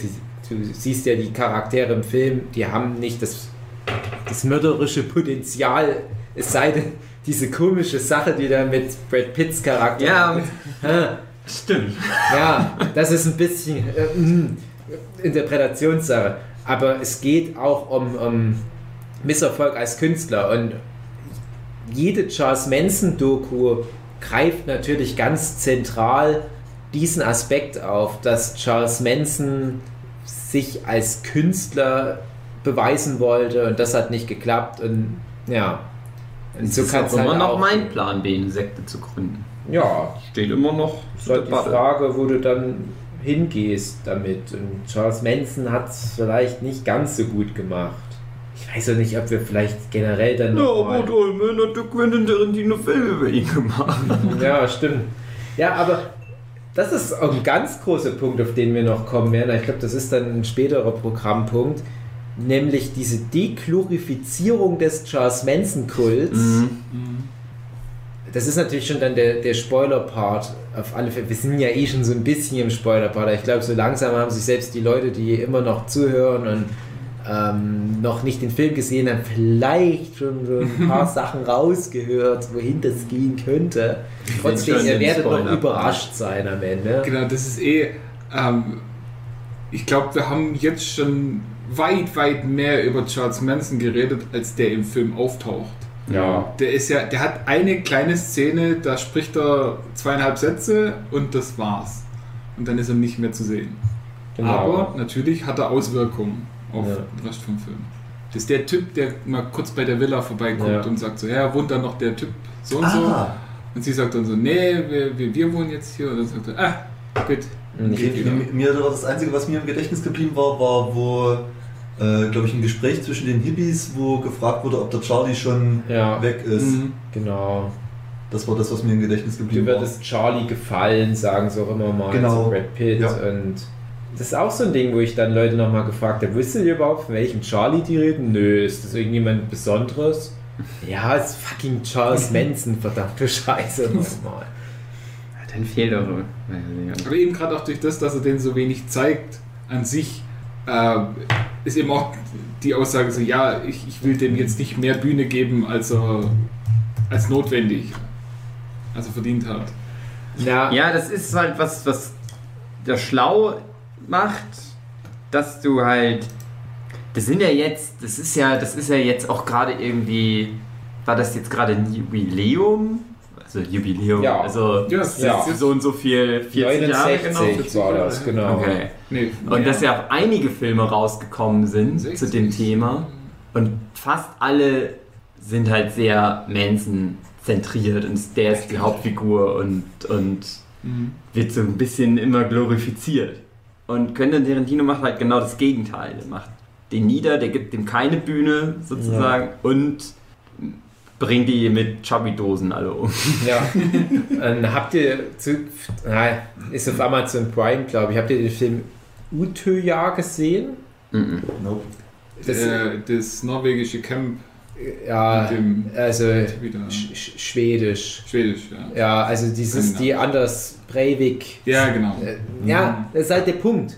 Mhm. Ähm, ich glaube, in dem Film kommt nicht einmal der Name Anders Breivik vor. Ja. Und der ganze Film, das ist ein One-Cut übrigens, siehst du aus der Sicht von einem Mädchen, einem fiktiven Mädchen, was in diesem sozialistischen Zeltlager auf Utøya ist. Utøya. Und du begleitest sie anderthalb Stunden, wie gesagt, ohne Schnitt, wie sie da durch den Wald rennt und sich versteckt und andere sucht, also andere sucht und ähm, sich mit anderen Leuten auch versteckt und äh, sich hier mal versteckt, da mal versteckt. Und die Spannung ist natürlich die ganze Zeit zu spüren, weil du hörst im Hintergrund Schüsse und du siehst Leute vorbeirennen und du siehst auch selten mal eine Leiche, weil es so eine gewisse ja, Pietät gibt, die den Film durchzieht, dass der Film halt auch sagt, das ist nicht der Anders Breivik-Film. Das ist der Film, der zeigt, wie es den Opfern erging, so rein psychologisch. Und wir geben Anders Breivik jetzt nicht noch ein Vehikel, dass der sich abfeiern kann und dass seine Fans halt sagen können, hey, guck mal hier, der geile Massaker-Film, wo unser äh, rechter Massenmörder-Kumpel geil alle wegballert. Sondern es wird halt mit einer extremen Distanz alles gemacht. Und die, die Hauptfigur, die trifft in dem ganzen Film ja, vielleicht so ein, zwei Mal auf weite Entfernung, sieh die halt mal irgendwo in weiter Entfernung, den Anders Breivik. Aber ohne zu sagen, hey, das ist Anders Breivik oder ohne den Typ zu zeigen, sondern es ist mehr wie so eine Silhouette, die da im Hintergrund langläuft mit einem Sturmgewehr und du weißt, ah, das ist er. Und sonst ist das alles sehr indirekt. Und ich finde, das ist eine sehr schlaue Art, halt das aufzugreifen, um halt auch den Leuten ins Gedächtnis zu rufen, hey, guck mal, das ist passiert. Auf der anderen Seite hast du ja immer Vollidioten, die das alles sozusagen als Marketinginstrument für ihre Sache missbrauchen. Und genauso gibt es ja immer noch diesen krassen Charles Manson-Fan-Hype. Und man muss auch dazu sagen, Charles Manson ist, das, das, ist so seltsam, wenn man sich das vorstellt, das ist so ein bisschen wie Adolf Hitler auch so eine Figur der Popkultur geworden, ne? die so auch gegen den Strich neu interpretiert wird. Siehe Adolf Hitler, der in Preacher fast schon eine Sympathiefigur spielt. Oder, oh Gott, wie viele Adolf Hitlers gibt es mittlerweile irgendwo? Ne? Es gibt den, den, den, den ähm, schwulen Öko-Hipster-Hitler und so weiter, wo ich mir denke, ja Leute, vergesst mal nicht, wer Hitler wirklich war. Ich weiß nicht, ob das, ob das Ja. so cool ist. Und ja, auf eine Art machst du dich über die Figur lustig, aber du gibst der Figur auch immer wieder eine Bühne. Es Und ist auch das, Tarantino macht das Gegenteil. was mich so ein bisschen stört mit, äh, mit dieser Nazi-Geilheit der Deutschen, die ja Mhm. immer Ja. wieder dieses Dritte Reich in, in Filmen und allem Möglichen darstellen und möglichst, ja, äh, äh, so authentisch wie, wie nur irgendwie möglich. Und der Untergang wird dann zu den Oscars eingereicht und Ja. äh, dieses, dieses ganze Thema und auf der anderen Seite hast du dann sowas wie, er ist wieder da ähm, und, und selbst so was bei, bei Iron Sky, Ja. dass er da wieder auftaucht, denke ich mir auch so, ja, äh, Ich habe mich dem auch schon schuldig gemacht. wie du sagst, äh, die, die klar, die, die äh, machen sich auf irgendwann, äh, also auf der einen Seite bei der Untergang oder so, da haben sie so diesen dokumentarischen Anspruch, dass sie sagen so, ja, ähm, so oder so ähnlich wird es ja dann wahrscheinlich in dem Bunker auch gelaufen sein. Und dann hast du auf der anderen Seite sowas wie Iron Sky, wo man sich dann äh, über den lustig macht. Aber ich denke einfach so, ja, aber ist das Thema nicht auch irgendwann mal durch? Ja. Wir wissen alles, äh, alle, dass es eigentlich eine furchtbare Zeit war. Muss das jetzt immer noch weiter verfilmt werden und verfilmt werden und verfilmt werden? Und solange du es immer wieder thematisierst, wirst du immer Leute haben, denen du das wieder ins Gedächtnis rufst und die dann sagen, ja, aber er hat ja nicht ganz Unrecht gehabt und er war ja nicht nur ein schlechter Kerl. Und das ist das gleiche Problem wie mit jetzt der AfD. Die AfD ist ja nur so groß geworden, weil die AfD immer wieder in den Mittelpunkt gerückt wird, weil die immer Mhm. wieder auch natürlich offen kritisiert wird. Also wie du was offen kritisierst, hast du das Ding trotzdem im Mittelpunkt, dann hast du diese Gegenbewegung, dass Leute sagen, hey, mach die AfD doch nicht so fertig, die sind doch eigentlich gar nicht so schlecht. Und wenn du die einfach gar nicht mehr thematisierst, wenn du die einfach mal so langsam in Vergessenheit geraten lässt, legt sich das auch von alleine. Und lass doch einfach mal jetzt auch den Leuten, die wie halt einem Charles Manson, der immer nur im Mittelpunkt stehen wollte, natürlich, der wollte mit seiner Musik im Mittelpunkt stehen, der wollte die neuen Beatles sein oder was auch immer, hat nicht geklappt, na, dann ist er halt ein krasser Mörder, aber Hauptsache steht im Mittelpunkt. Nimm den doch mal, diese Bühne. Und auf der anderen, wenn, wenn du halt wie bei South Park oder was auch immer sagst, ja, aber ich mache mich ja lustig drüber, ja, aber dann trotzdem hast du die Figur wieder in den popkulturellen Fokus gerückt. Und das ist natürlich so rein, ich sage mal, medienethisch schon eine interessante Frage. Aber ich glaube, immer wenn du was wieder thematisierst und wenn du das gerade in so einem großen Kontext wie so einem großen Hollywood-Film in den Mittelpunkt stellst, dann wirst du immer wieder Vollidioten haben, die das falsch interpretieren. Die sich dafür ihre verquere Weltsicht die Sachen rausziehen, die sie brauchen. Und die halt in, in, in irgendeiner Form Aufmerksamkeit haben wollen, scheißegal wie. Mhm. Und wenn die halt sehen, so, ja, wenn ich jetzt da Leute umbringe, dann kriege ich Aufmerksamkeit, dann ist mein Name in der Zeitung. Ja, okay, wenn es sonst anders nicht klappt, dann macht man es halt so. Mhm. Also irgendwie muss es da in, im, im menschlichen Gehirn irgendwie so eine Schaltung geben, wo einfach sagt, so, ja, bekannt sein um jeden Preis, völlig egal wie. Irgendwie so dieses, äh, mein Name muss in den Geschichtsbüchern stehen, mehr oder Mhm. weniger. Und ja, das kann man den Leuten leider nicht absprechen. Ein Hitler hat es geschafft, ein Charles Manson hat es geschafft, ein, ein Stalin hat es geschafft, ein, äh, wie heißt der, der Hundenkönig? Attila Mhm. hat es geschafft. Ja, aber ist es gut, dass man mit so Leuten auf einem Level stehen will? Oder gibt es nicht irgendwie so dieses andere? Aber ja, es ist halt schwieriger mit, äh, mit irgendwie was, was, wisst ihr selber am besten, mit, mit irgendwas Künstlerischem, was Erschaffendem, was, was Positivem Mhm. in die Geschichtsbücher zu landen, als einfach zu sagen, so ja, ähm, der hat halt so und so viele Leute umgebracht, deswegen steht er jetzt da. Ja, die werden halt dadurch auch so, so übergroß. Ne? Also ist ja dann auch die Frage, ist es überhaupt noch relevant, wenn du was Großes schaffst, ob das was Gutes oder was Schlechtes, Hauptsache es ist was Großes. Mhm. Ja.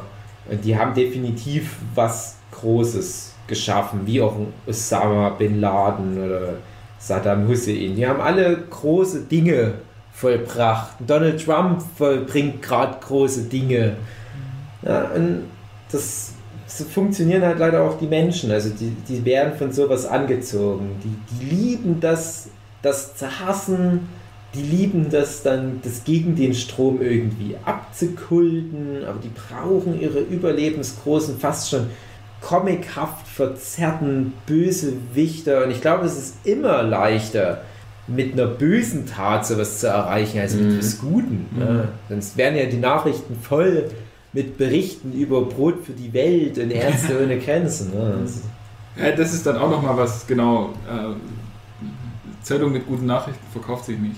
Ja, und das ist nämlich halt auch der Punkt, warum eine Sharon Tate in dem Film so eine große Rolle spielt, weil sich ein Quentin Tarantino lieber auf das Positive konzentriert, auf diese Unschuld, die in Gefahr gerät, als auf diejenigen, die halt dann diese Unschuld zerstören.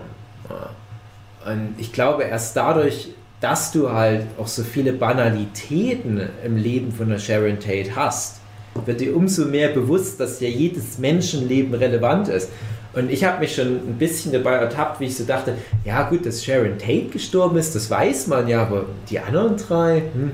Und dann wird es ja sogar im Film noch erwähnt, ja, die eine ist die Erbin von so einem Kaffeekonzern, wo du Mhm. denkst, hm, klingt aber auch, als wäre das eine wirtschaftlich, gesellschaftlich relevante Person gewesen, aber halt nicht so relevant wie so eine Schauspielerin und schon ist die nur noch die, äh, Die Teil von diesem ja. plus drei von Sharon Tate.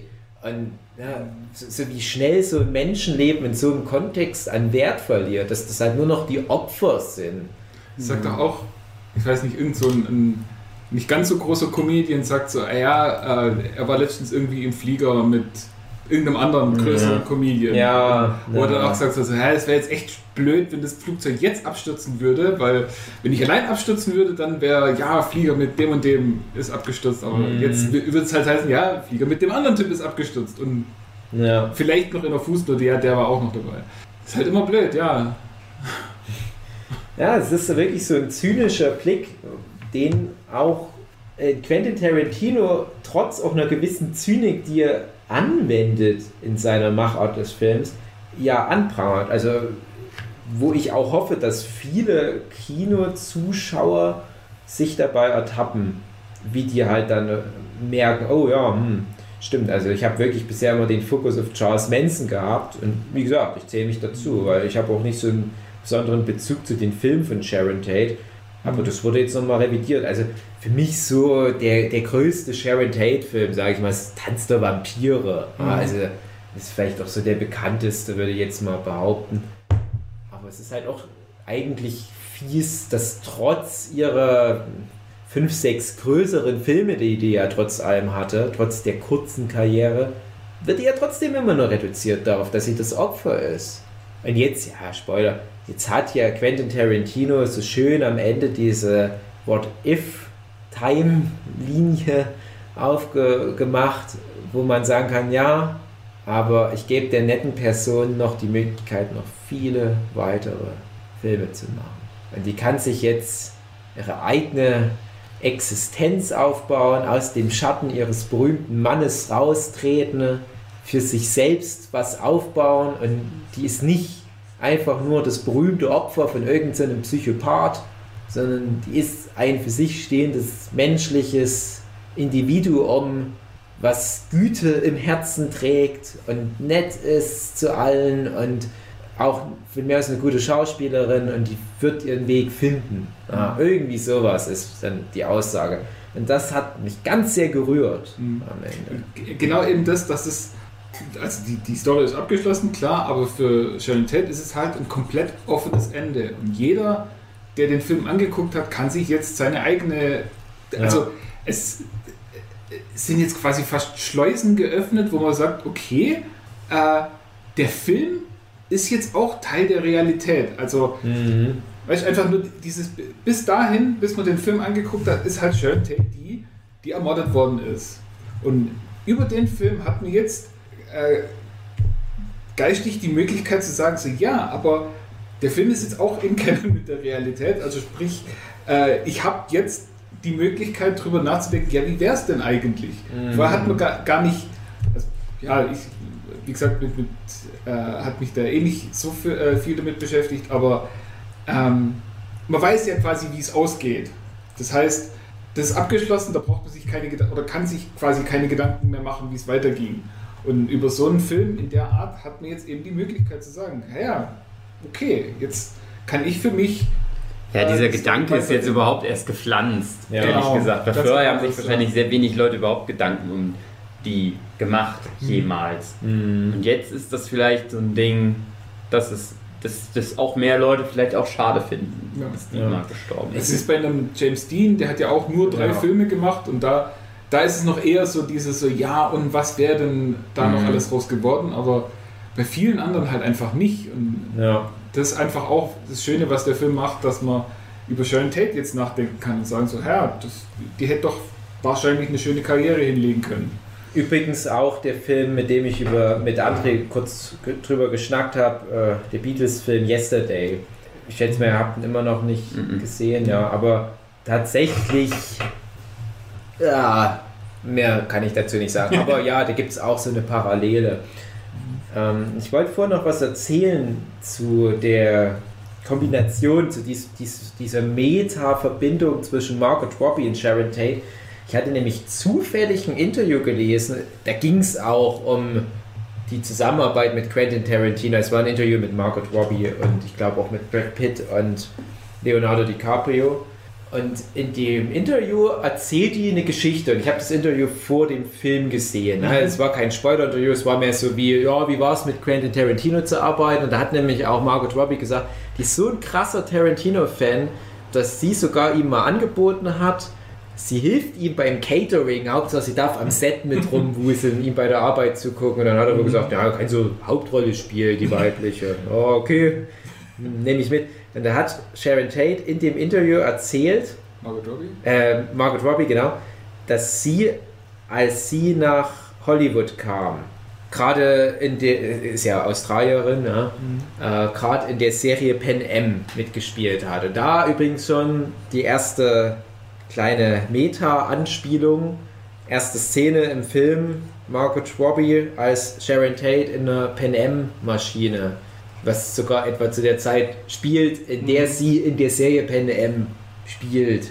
Ja, wo ich mir denke, oh, das ist aber schon irgendwie nicht mehr nur ein Zufall, es ist eine ganz spezielle Anspielung. Und dann hast du ja die Szene, wo Sharon Tate vor ihrem eigenen Filmplakat steht und denkt, ah, wie cool, ich spiele in einem Hollywood-Film mit. Geile Nummer, Alter. Und sich dann halt auch mit dem Kinopersonal vor dem Plakat fotografieren, das ist äh, total süß und ja, so ein bisschen konnte ich das nachvollziehen, als ich meinen ersten größeren Manga mal rausgebracht habe, ich noch so ganz sehr freue. Es nimmt dann immer mehr ab. Gut, in dem Fall war es halt bei Sharon Tate auch schon, dass ich der, der zehnte größere Film, den die gedreht hat oder was, aber vielleicht der erste, der so in dem Zusammenhang in, mit Hollywood Geldern produziert wurde oder was, keine Ahnung, aber egal. Aber in dem Interview erzählt Margot Robbie, dass sie, als sie das erste Mal in den USA dann auf dem Times Square war, hatte die große Werbung für ihre Serie Pen M gesehen und war halt auch so aufgeregt und hat sich da von Touristen fotografieren lassen und die haben nur den Zusammenhang nicht gecheckt. ach, ach, du bist das? Hm, okay, alles klar. Und ich gehe jetzt mal schwer davon aus, dass diese ganze Szene nicht etwa von Zeugen belegt ist, sondern dass sich Tarantino die Geschichte von Margot Robbie angehört hat und hat gesagt, ah ja, das ist süß, ich baue das ein. Und so gesehen ist ja dann Margot Robbie in Tarantinos Augen die 50 Jahre später Version von der Sharon Tate. Es gibt ja viele Gemeinsamkeiten, allein schon halt das Äußere. Und eine Margot Robbie ist ja zum Glück nicht mit Ende 20, mit 28 oder was weggestöchert worden, ne? Sondern die ist jetzt eine der erfolgreichsten Schauspielerinnen der Welt. Die ist fucking Harley Quinn, die ist Oscar nominiert für Tonya Harding, die spielt irgendwie in jedem Film mit, den ich in den letzten Jahren geguckt habe. Und da denke ich mir, die Aussage von Quentin Tarantino ist, Sharon Tate hat am Ende des Films die Möglichkeit, die Margot Robbie ihrer Generation zu werden. Sprich, die spielt dann in der Adam West Serie Harley Quinn. Nein, ihr wisst, was ich meine. Ja. Die hat es knapp verpasst, mit, 18, mit 28 zu sterben. Die ist jetzt 29. Das klingt ja fast schon enttäuscht, Jochen. Nee, nee, weil ich gerade dachte so, hm, Ja. hättest du nicht doch die Chance mit 28? Oh nein, Jochen. Jochen. Jochen sagt seinen Flug nach L.A. noch schnell ab. Es lohnt sich nicht, Leute. Nein, die, ja, die hat halt genau dieses kritische Alter jetzt überschritten. Und genau das passt ja wieder zu der Meta-Aussage. Dann war es ja auch während der Dreharbeiten genau in dem Alter. Genau, genau. Und es passt halt alles ein bisschen zu perfekt zusammen. Und äh, genau das ist halt der Punkt. Stell dir mal vor, eine Margot Robbie wäre, hm, sagen wir mal als Beispiel jetzt nur, vielleicht noch bevor sie Harley Quinn wurde, Opfer von so einer Sache geworden. Wäre halt dann die Frage, über wen würde man jetzt reden? Würde man über das Opfer von diesem Mörder reden oder würde man halt von der berühmten Schauspielerin, die leider früh zu, viel zu früh gestorben ist, reden? Und bei Sharon Tate ist halt ersteres der Fall. Die ist das Opfer von dem berühmteren Typ. Ja. Und so hat halt jetzt Sharon Tate in diesem alternativen Universum die Möglichkeit, ein Charles Manson an Popularität zu übersteigern. Und das ist ja das, was einem Charles Manson, wie wir ja wissen, er als, als äh, publikumsgeile Sau noch viel mehr wehtut. Mhm. Gibt übrigens ein paar nette Dokus, wo es um die Musik nur von Charles Manson geht und wie er mit dem Typ von Beach Boys anbandelt, der ja tatsächlich vorher in der Villa gewohnt hat, wenn ich das gerade nicht durcheinander bringe. Das wäre der Typ, den er besuchen wollte. Ah, nee, nee, nee, nee, nee, Moment, ich erzähle Quatsch. Der Typ, der in der Villa gewohnt hat, ist der Sohn von der berühmten Oscar gekrönten Schauspielerin Doris Day, die Que sera sera, whatever will be, will be. Und Charles Manson hat sich ja immer berühmte Leute in Hollywood gesucht, mit denen er anbandeln konnte. So ein bisschen wie André Diaz, wenn er bei unseren Workshops mitmacht. Äh, ja, der hat sich so berühmte Leute gesucht, um halt sein Produkt besser vermarkten zu können. Also auch schon so eine Berechnung dahinter. Und ja, er dachte, der Typ wohnt noch dort, damit er ihn zur Rede stellen kann, weil er irgendwie einen Plattendeal haben wollte. Und da hat er dann festgestellt, und das ist nämlich belegt, das ist mit äh, Zeugenaussagen, glaube ich, belegt, dass Charles Manson wirklich da an dem einen Tag dort vorbeigekommen ist und sich erkundigt hat, hey, wo ist hier mein, mein Kumpel? Und die sagen, ja, er ist umgezogen, ah, okay, alles klar. Aber in dem Moment wusste auch der echte Charles Manson, ah, okay, in dem Haus, da lässt sich noch mal was machen in Zukunft. Ah, und dann ein halbes Jahr später so zurückgekommen in das Haus. Also, oder hat seine Leute hingeschickt. Wie manchmal die Welt so zusammenhängt, ja, oder hat er halt eine enge Verbindung zu den Beach Boys, ne? das ist schon ein bisschen gruselig. Wenn du so die lustige Musik der Beach Boys immer noch im Radio hörst und dann halt so immer denkst, na, die konnten es ja nicht ahnen, Ja, das, aber ist, das ist halt auch genau das, das war ja, oder ja, so ein unglaublicher Blender. ja. Und ja, eben auch nicht so. Das ist ja das, wenn man dann immer drüber nachdenkt, so ein Massenmörder, eben gerade sowas wie, wie, wie in Breivik, ähm, Ja. irgend so ein komischer Typ, der in seinem Keller hockt und, und Rachepläne schmiedet gegen die Welt, weil die ja alle so unfair zu ihm sind. Ein, ein, ein, ja, ein, ein Sozialphobiker und, und was auch immer. Klar, so Leute gibt es auch, aber Charles Manson war halt genau das Gegenteil. Das war ja so ein, Socializer. genau, Ja. der, der Ja. Influencer. Influencer, Ja. popular, populärer Typ eigentlich. Und, das ist ja dann nochmal viel, viel schlimmer eigentlich, wenn, wenn du denkst, ja, du kannst ja eigentlich, du kannst es einfach niemand ansehen, dass das jetzt ein Verrückter ist. ja. Oder zumindest den Leuten, denen das ansehen kannst, denen kannst du aus dem Weg gehen. Aber es gibt halt andere Leute, die auch verrückt sind und da geht es einfach nicht. Ja. Also es war bestimmt dann auch der krasseste Horror, wo dann seine Connection gemerkt hat, oh, hm, mit wem hatten wir uns damals eingelassen? Also ich würde da auch niemand die Schuld geben. Ich habe da eine Doku gesehen, die haben dann das so gedreht, dass dieser eine Typ, der Schönling von den Beach Boys, da dann dran zerbrochen ist, was dann auch letzten Endes in seinen frühen Tod führte. Wo ich mir denke, naja, also ich glaube nicht, dass die Verbindung ganz so krass war. Also äh, überspitzt das jetzt zugunsten des Unterhaltungswertes eurer Doku. Aber natürlich ist das trotzdem ein krasses Gefühl, wenn du denkst, du hattest da monatelang als Hausgast diesen späteren Psychopathen und ja tatsächlich lange Zeit vom FBI als gefährlichsten Mann der Welt eingestuften Soziopathen. Das muss man sich mal auf der Zunge zergehen. Also ich glaube, der wurde erst von Osama Bin Laden abgelöst dann. Und dann denkst du halt aber auch, na, das ist aber auch so ein armes Würstchen, dieser Charles Manson. Das ist ein Vollidiot doch irgendwie, aber es kam gut bei jungen Mädchen an. Das ist wie Hugi. Ja, und so, so eine unerfolgreiche Künstlerpersönlichkeit. Das sind die unerfolgreichen Künstler. Ja, vor dem muss man sich in Acht nehmen. Hat Osama Bin Laden auch mal versucht, irgendwie Postkarten zu malen oder Musik zu machen? wahrscheinlich. Der hat seine Taliban. Ja. Ja. Ja. Ich muss gerade ähm, an Star Wars denken. Ja. äh, der letzte Star Wars Film. Das war für mich so ein Film, den, man, den ich so geguckt habe und umso weiter ich drüber nachgedacht habe und mich mit Leuten drüber unterhalten habe, umso beschissener wurde der. Der Mhm. Once Upon a Time ist das Gegenteil. Umso länger man sich Ja. darüber unterhält, umso besser wird ja, er deswegen hatte ich auch vorhin gemeint, dieser Get Out für mich hatte ja auch diesen Ja. Effekt. Mhm. Ja, aber das sind halt alles so viele Ebenen. Ja, man muss da halt auch mit anderen Leuten drüber schnacken, damit einem das Zeug überhaupt das mal bewusst wird. Das ist halt ein Quentin Tarantino. Vielleicht dachte er auch, äh, nee, habe ich mir alles gar nicht dabei gedacht. Ich wollte einen Film mit dreckigen Füßen machen. naja. Fandet ihr die äh, Hippie-Frau, mit der Brad Pitt so angebandelt hat, fandet ihr die Pussy? gut? War das die Pussy? Das war die Pussy, ja. Okay. Die hat ein bisschen viele Haare an Stellen, wo Ja. weniger Haare schöner wären. Also Ich fand hätte- die schon ich gut. gut gefunden. Ich fand interessant, wer da so auch in Nebenrollen dann noch auftauchte bei diesen ganzen Manson Family Girls vor allem. Girls, Stichwort, Lena Dunham. Hm? Lena Dunham, Wer war die war die Schwangere. Eine von den Ach. zwei Schwangeren, Lena Dunham. Dachte ich auch krass. Einfach mal für so eine kleine Rolle Lena Dunham.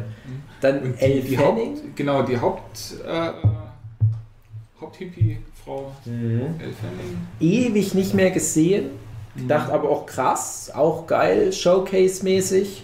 Coole, spannende Szene als Zureiterin von ähm, Bruce Dern, Also dem Ranch-Besitzer. dem Ranchbesitzer, genau.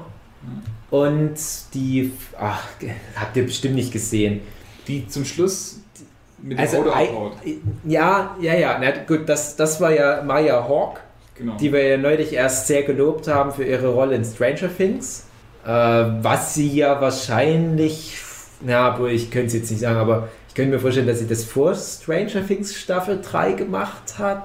Das könnte ich mir vorstellen, hätte Tarantino ihr eine größere Rolle gegeben, aber hm, das ist Ach. Spekulation. Dafür, dass sie noch auftritt und dass die eigentlich quasi die sympathischste mit einem einzigen Auftritt ist, die sympathischste von all diesen Hippie-Schnäpfen. Ja, wobei man muss auch da sagen, wie witzig. Also für alle die, die es jetzt nicht anhand der Schauspielernamen erkannt haben, Maya Hawk, die Robin aus Stranger Things, hat halt ja auch eine schöne kleine Rolle. Und in echt ist ja diese Person mit zum Morden hochgegangen, in die Villa. Aber da ging ja dann dieser What-If-Kram los, so, oh, das ist ja Rick Dalton, fuck nee, ich hau mal lieber ab. Der Typ ist krass. Ich habe mal einen Film gesehen, da hat er einen Flammenwerfer.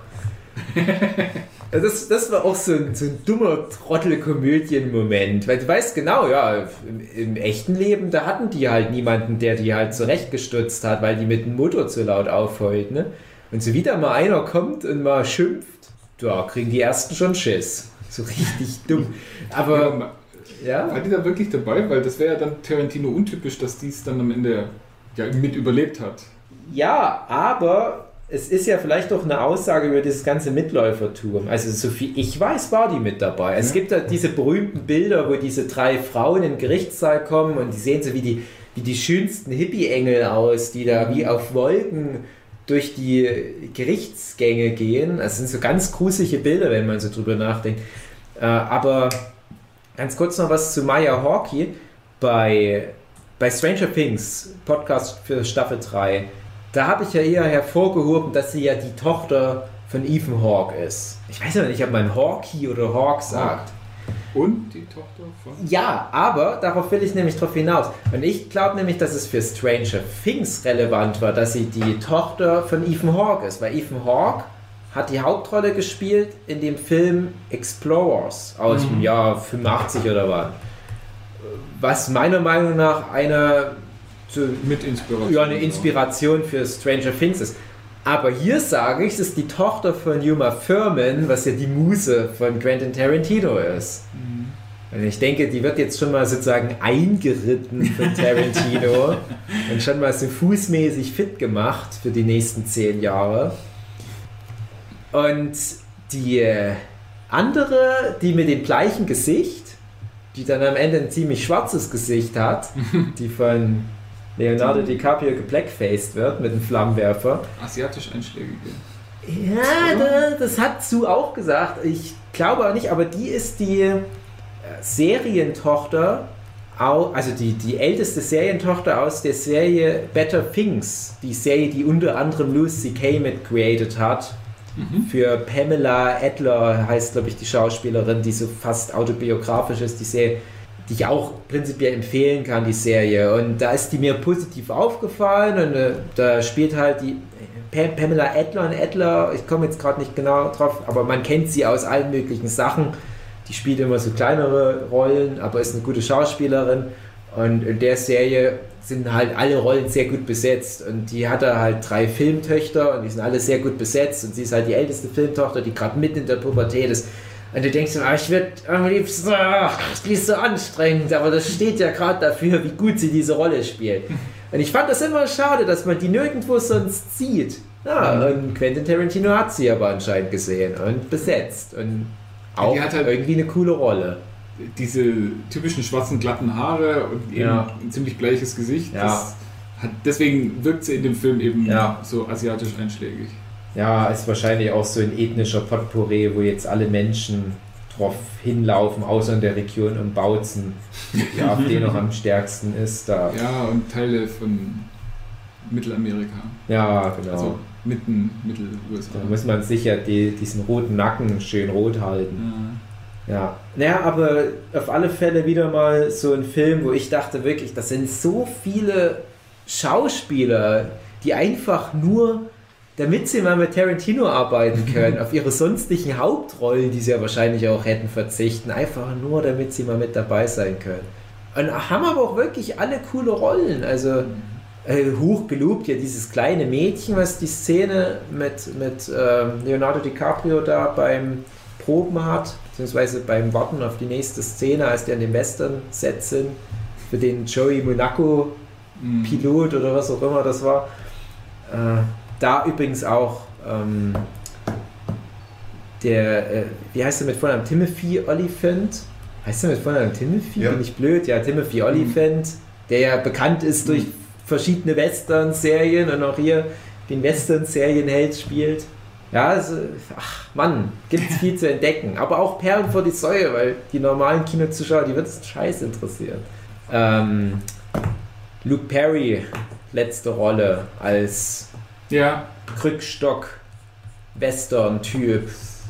was war der Produzent? Oder? L- Nee, Luke, Luke, Luke Perry, der, der hat da die Rolle in der, in der Serie, dieser Joey Monaco-Serie gespielt, der da mit dem Krückstock seine Tochter von Leonardo DiCaprio zurückholen will. Leonardo DiCaprio hat die Tochter auf dem Schoß und sagt, ja, ja, dann komm da zu der Uhrzeit dahin und bring mir das Geld. Und Luke Perry Mhm. war ja, ist ja leider gestorben, war ja noch sehr jung und ich bin mit Luke Perry halt aufgewachsen, weil der bei Beverly Hills Ja, ja. 90210 mitgespielt hat und so weiter. Und, ähm, leider sehr tragisch für Luke Perry. Ich kann nichts Schlechtes über den Typ sagen, aber letzte Rolle halt wirklich nochmal, auch wenn es eine kleine Rolle ist, in Once Upon a Time in Hollywood, aber wirklich halt nochmal eine, eine gute Rolle. Also eine Rolle, mit der man sich den Umständen entsprechend gut verabschieden kann. Mhm. Siehe auch so Leute wie ein, ein Anton Jeltsin, der dann halt nochmal mit Queen Room als einen seiner letzten Filme auch nochmal so ein Brett hinlegt, du auch sagen kannst, na, also Ja, sein richtig letzter Film, Thoroughbreds, ist natürlich ja, nicht ganz ja, so. genau. Mhm. Also, er, also es waren, glaube ich, drei Filme mindestens, wenn nicht sogar vier, die noch posthum veröffentlicht wurden. Und da kann sie dann aber sagen, ja, aber guck mal, jetzt das ist nochmal ein schöner Beweis dafür, was für einen krassen Schauspieler wir da verloren haben. Und bei Luke Perry das gleiche Ding. Und es hätte Luke Perry, der dann, glaube ich, auch schon so ein bisschen in so eine B-Liga äh, Richtung abdriftete, das hätte auch Halt ganz anders. Riverdale war ja dabei. Ah ja, okay. Na, das, das ist ja Als Vater hat ja zumindest auch seine Fans, ja. Ach ja. Genau, so wie. Mädchen Amik. Ah, die spielt in. Ja, ich glaube, das habe ich mal zumindest irgendwo gehört. Ja. Aber halt in, in Rollen, wo man denkt, so, ja, es ist so ein bisschen Abstellgleisrolle. Ah, schade. Bisschen schade, ja. Nun gut. Ja, wir haben, ja, wir haben jetzt noch gar nichts über die beiden Hauptfiguren so richtig groß erzählt. Bruce Lee spielt auch mit. Das war auch, ach, da habe ich mich auch ganz sehr geärgert, weil ich dann auch schon festgestellt habe, dass viele nicht mehr wirklich Bruce Lee kennen, wo ich mir dann denke, Leute, ob ihr jetzt Sharon Tate beim Namen benennen könnt, schön und gut geschenkt, aber fucking Bruce Lee. Mann, oh Mann. Am Set von Die grüne Hornesse Genau. als Kato. Mhm. Aber nicht so stark wie fucking Brad Pitt. Es ist ja offiziell unentschieden. Ja. Boah, was für eine krasse Aussage trotzdem von, äh, von dem Quentin Tarantino. Wer- hatte das erzählt? Hast du das erzählt oder irgendjemand hat erzählt, dass Ja. sich die nach. Die Lee Family hat Ja. sich ein bisschen pikiert darüber geäußert, dass Bruce so, so arrogant dargestellt wird, weil der ja eigentlich immer der netteste Mensch der ganzen Welt war. Natürlich. Aber ich, also wenn man so mal Interviews von Bruce Lee anguckt, Ja. der, der war schon sehr Es von sich selber ist, überzeugt. Es ist definitiv genau das, was ich auch aus alten Interviews kenne. So dieses irgendwie über das innere Chi, die Kraft, die Geisteskraft reden und so weiter. Das trifft's gut. Also äh, das ist ja auch ein, ein freundschaftliches Duell unter Kämpfern gewesen. Mhm. Das passt auch alles zu einem Bruce Lee. Das ist schon alles in Ordnung so. Ähm, ich finde halt trotzdem ist es irgendwie so ein schmaler Grat zwischen Heldenverehrung und wir nehmen den auch so ein bisschen, um eigentlich einen Gag rüberzubringen und missbrauchen so diese legendäre Figur. Aber warum denn nicht? Ich finde es trotzdem irgendwie ganz cool. Weil sonst würde wahrscheinlich auch niemand mehr was über Bruce Lee machen. Ne? Ja, das aber ist das ja, so, Der hat ihm im Kill Bill ja aber auch ein Denkmal gesetzt und dann kann er sich dann auch mal wieder über ihn lustig machen. ja, Das ist auch ein Denkmal setzen, wenn man sich ja, über einen Held von sich selber, den einfach mal lustig irgendwo. Ich habe mich dann aber gefragt, ob er wirklich mal Sharon Tate in Kung Fu unterrichtet hat. Für diese Rolle in The Wrecking Crew oder was das war. also, Gibt es ja diese kurze Szene, wo Ja, sie ja. mit ihm da Kicks übt oder was. also ich würde mich wundern, wenn das frei erfunden wäre. Ich denke schon, dass Das es wäre schon irgendwie irgendwie krass. auf Tatsachen beruht. Sharon Tate, Schülerin von Bruce Lee. Ne? Das klingt ja auch irgendwie ganz cool. Und das war ja dann auch der Tropfen auf dem heißen Stein, warum der Stuntman Brad Pitt. ja, äh, apropos, ne, starke Frauenfiguren. Hast du dann Brad Pitt, der krasse Magger und Bruce Lee, aber aufgelöst wird der Kampf durch eine Frau, die Ja. angepisst ist, weil sie das Auto kaputt gemacht haben. Die Zoe Bell, die Stunt-Doublin von Uma Thurman. Wobei man auch da auch wieder Ah. den Kreis schließen, André, gell? Ja. Zoe Bell. Äh, wahrscheinlich die einzige Stuntfrau, die wirklich eine Stuntfrau ist, die so viel Aufmerksamkeit immer wieder von ihrem Lieblingsregisseur bekommt. Sie äh, ähm, Death Proof, genau, wo sie ja wirklich die Hauptrolle ja, kann man schon fast so sagen, also eine der drei Hauptrollen etwa hat. Ja, Zoe Bell hast du bei jedem Tarantino-Film mit, auch relativ prominent im Abspann stehen, wo ich mir denke, hat die überhaupt mitgespielt? Ja, bei Hateful Eight war es ja auch. ja stimmt, da hat sie ja auch wieder eine richtige Rolle gehabt. Ja. Die weibliche Hauptrolle. Kunststück, weil es nur eine gab. Nee, nee, nee, nee, nee, die, die, die, die, äh, die, es gab ja eine richtige Frauen-Hauptrolle. Ja, Ja, ja, ja, aber von den wenigen anderen Frauen, ja, da war sie dann auf alle Fälle mit dabei. Ja, aber äh, äh, das, das waren dann teilweise auch so Szenen, wo ich mir dachte, ist sie das? Aber die ist so alt.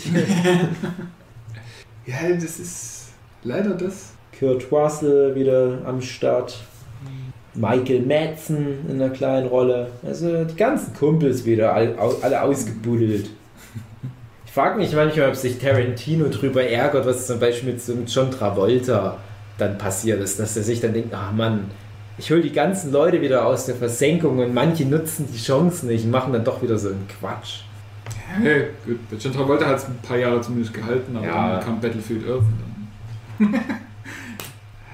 ja, hat man halt an Scientology verloren. Ich habe jetzt nur, mh, was war Hoffen with Beck Review was? Was Hoffen with Beck, wo die über diesen neuen Travolta-Film erzählt hat. Und ich dachte mir dann auch so, ach Mann, was da ein Quentin Tarantino aus dem Typ rausgeholt hat, was da jetzt der Sänger von Limp Bizkit gerade mal in der Lage ist, mit dem Typ zu machen. Wer hätte es gedacht, dass Fred Durst es nicht so gut hinkriegt. Wie fandet ihr diesen äh, Flashback von, äh, Leonard, äh, von, von Brad Pitt auf der Yacht? Was könnt ihr damit anfangen? Habt ihr Ja, ich finde es halt interessant, dass du was du vorhin halt meintest, dass du so ein bisschen den Charles Manson in den Brad Pitt Charakter so Schauspieler äh, spiegelst, dass du halt sagst, ne, hier, das könnt, der könnte auch locker jetzt in diese Hippie-Kommune reingehen und da Ja. mit einer der großen Nummern werden. Und es wird halt dadurch auch angeteased, dass der halt eventuell vielleicht seine Frau mal umgebracht hat. Ist halt komisch, die ganze Nummer. Auch dass es halt nicht aufgelöst wird einfach. Ja. Es schwingt dann halt auch wirklich mit am Ende, egal wie es passiert, es ist ja schon relativ deutlich, dass er die Frau zumindest getötet hat. Ja. Aber vielleicht war es ja ein Unfall, dass sich die Harpune gelöst hat, aber er hat ja die Harpune geführt. Also irgendwie, das ist so das, was ich reininterpretiert habe, oder hat er halt wirklich abgedrückt, weil die alle den genervt hat. Aber so oder so, er hat getötet. Und das schwingt natürlich schon alleine auf dieser Span-Ranch mit. Du weißt halt, ja, egal wie es passiert ist, aber der trägt dieses Päckchen mit sich rum. Manson Family, Obacht. Ja, und am Ende delivert er halt auch. Was für eine schöne Eskalation. Ich habe ja auch in meiner Review geschrieben, äh, eine sehr pietätvolle Gewalteskalation, weil es ja einem höheren Guten dient. Das unschuldige Leben dürfen, in dem Arschlöcher auf brutalste Art und Weise weggeschnetzelt werden. Kann man dann schon mal machen, muss man auch mal Beste machen. Story Arc hat der Hund. Ja. Der liebste Hund der Welt. Ah ja, eben, die Szene mit dem, ja, was sollen immer die Hundeszenen? Ah, das soll die Hundeszene. Der Hund ist so gut trainiert. Ich habe halt auch, das ist das ist so das Ding, wo das dann, wo es dann in diesen Endkampf mal, reingeht. Da hab ich so gedacht, er hat den Hund. Der Hund. Hast, hast Weil- du das auch erwartet tatsächlich? Ja, weil der Hund ja sehr gut trainiert war. Es war ja, ist ja ein Stunt-Hund eigentlich, so, wenn du es mal so willst. Weil du halt wusstest, ne, der Hund der kann was. Da habe ich gedacht, na, passt auf, Leute. Passt Ja, das, auf. das ist halt so geil. Äh, Brad Pitt raucht ja vorher noch so eine Drogenzigarette Mhm. und ist dann high und dann kommen eben die, die Mansons-Leute und er nimmt das ja überhaupt nicht ernst. Der, der lacht die ja noch aus, obwohl sie ihm gerade die Knarre ins Gesicht halten. Und du weißt halt nicht so, hey, ja, ist es jetzt wegen den Drogen, dass er das alles so nicht ernst nimmt oder er nimmt es einfach nicht ernst, weil ja, jetzt kommen hier so ein paar Hippies und wollen einen Stuntman mit einem Stunthund den irgendwie Stress machen. Ja, ist wahrscheinlich so eine Mischung aus beiden. Ja. Dann geht's auch ab. so richtig schön und so richtig Genugtuung. Da hat sich wirklich mal ein Kreis geschlossen, André. So verwendet man das nämlich, diese Redensart. Und da merkt man halt auch richtig, ja, was, was für eine Wut und was für ein Ärger Tarantino auf diese Leute hat. Ja. Dass es denen einfach so richtig, man merkt wirklich so, ja, er wäre gern an der Stelle vom Stuntman Ja. gewesen und hätte gern all das, was die mit denen machen. Das Äh, ist halt der macht. Punkt, äh, wo dann wirklich am Ende der Märchentitel greift. Die Bösen kriegen ihre Bestrafung, die Guten kommen gut weg. Ich schätze mal, die Polizisten werden es vielleicht komisch finden. Das war alles Notwehr mit dem Flammenwerfer. Genau. Ja, und das ist halt wirklich so ein. Aber theoretisch, stell dir mal so ein klassisches Märchen vor, wo dann auch ein Ritter vorbeikommt und eine Hexe köpft. Könnte ja theoretisch dann auch ein Polizist vorbeikommen und sagen, was ist denn hier los? Naja, aber die hat sich einen riesigen Drachen verwandelt. Ah, na, okay. Ich kenne sie aus dieser einen Serie. Passt schon. Ach ja. Ja, eine Gerechtigkeit, die es im echten Leben leider nicht gibt. Deswegen muss Tarantino sie mit der Magie von Hollywood erzeugen. Schön. Aber ich habe wirklich bis zum Schluss gedacht, selbst wo die schon tot waren, habe ich noch ein bisschen damit gerechnet, aber das passiert jetzt schon noch. Kommt jetzt eine zweite Delegation noch hinterher und, und dann ändert sich am Ende auch so die Musik, wo dann, wo dann, jetzt überlege ich gerade, das war, das war äh, eine, ah, Taylor Kitsch oder wie der Typ heißt, der Schauspieler, der da, glaube ich, den Fotograf gespielt hat oder Stylist oder was von Sharon Tate, der dann am, am Tor steht und fragt, hey, was war denn bei euch los? Ah, so ein paar Hippies. das ist total, total Understatement. Und du denkst, ach, das ist, das ist jetzt vielleicht der Punkt, den sich die Figur von Leonardo DiCaprio den ganzen Film gewünscht hat. Diese eine Chance, da Fuß zu fassen in diesem ganzen Polanski-Ding und dann vielleicht endlich diese Rolle zu bekommen, die er sich ja auch verdient hat als wirklich guter Schauspieler. Und die er nicht nur bekommt, weil er der Nachbar von jemandem ist. Und dann öffnet sich das Tor und er hat ja noch kurz über die Fernsprechanlage den Plausch mit Sharon Tate. Und dann ändert sich ja die Musik so. Das wird dann auch wie so eine märchenhafte Musik. Mhm. Und ich fand das so ganz faszinierend. Und ich hatte trotzdem noch ein ganz kleines bisschen Angst. Nicht, dass jetzt doch noch was Schlimmes passiert, weil die Musik ist zwar auch irgendwie so zauberhaft und so, so andersweltlich, aber die hatte für mich auch so eine, so eine leichte, fantastische Bedrohung drin. Also ich, kann ich vielleicht schlecht erklären, aber einfach so, so, so was Mystisches war noch in der Luft. Und ich war so erleichtert, als dann Directed by Quentin Tarantino kam. und Ich wusste, okay, die sind safe. Die haben es geschafft. Die haben jetzt alle ihr Happy End. Für alle ist gut ausgegangen. Okay, äh, Brad Pitt hat so ein, ein bisschen was davongetragen. Scheißegal. Der wird trotzdem eine gute Zukunft haben. Niemand ist gestorben von den Guten. Also ich dachte halt nicht ganz so weit, aber äh, bis dahin, wo dann eben äh, Brad Pitt mit der Zigarette losläuft, Gassi gehen. Und dann dachte ich so, ja, und, und jetzt kommen ja die Hippies und er ist weg. Das heißt, der Einzige, der quasi Ja. ein bisschen was drauf hat, kampftechnisch, der ist jetzt weg und oh je, oh je, das wird richtig mieses Timing. Also er kommt dann vielleicht gerade noch äh, äh, zurück, wo dann äh, schon alle anderen tot sind und, und kann sich dann vielleicht noch ein bisschen rächen am Ende oder gerät dann noch mitten rein und, und löst die Situation auf oder er kommt rein und das löst es dann aus, dass die äh, alle einander erschießen. Irgendwie sowas hatte ich dann halt noch erwartet und dann passiert ja nichts, dann kommt er ja wieder zurück und dann geht es ja erst los und dann laufen aber immer noch die Hippies los und, und bis dahin dachte ich so, oh scheiße, die ziehen es echt durch, die, die zeigen das Originalende in dem Oh Film. ja. Das wird richtig, richtig übel. Ja. Und dann klingen sie halt und er macht auf und äh, denkst so, ah, okay, so wird der Film ausgehen. also, wo, die, wo, wo er die Tür aufmacht und die vor ihm stehen, da dachte ich so, ah ja, okay. Puh, Ich, ich habe wirklich ganz, ganz, also von den fast drei Stunden habe ich auch wirklich fast drei Stunden gebannt um alle Figuren. Ja, ich habe Das sind ja aber, aber zum Schluss nur noch ja, eine Viertelstunde vielleicht. Ja, aber ich habe trotzdem gedacht, na, die können es noch schaffen. Und ich habe dann sogar so ein kleines bisschen die Befürchtung gehabt, der Witz ist jetzt einfach nur, oder die Schlusspointe, das Leben von Rick Dorton, von mir aus seiner italienischen Frau, dem Stunthund und dem Stuntkumpel, die sind alle nichts wert, weil das nur Kollateralschäden auf dem Weg sind. Äh, der Weg, den die Manson Family zurücklegen muss bis zu der Polanski Villa. Und dass die vielleicht noch alle tot machen und weitergehen und dann kommt vielleicht noch am Ende sowas wie, äh, ja, hier Hollywood Starlet ermordet und vielleicht so auf Seite 7 steht dann noch, ja, irgend so ein abgehalfterter Restaurant-Star und dann noch andere Leute sind auch übrigens tot aufgefunden worden.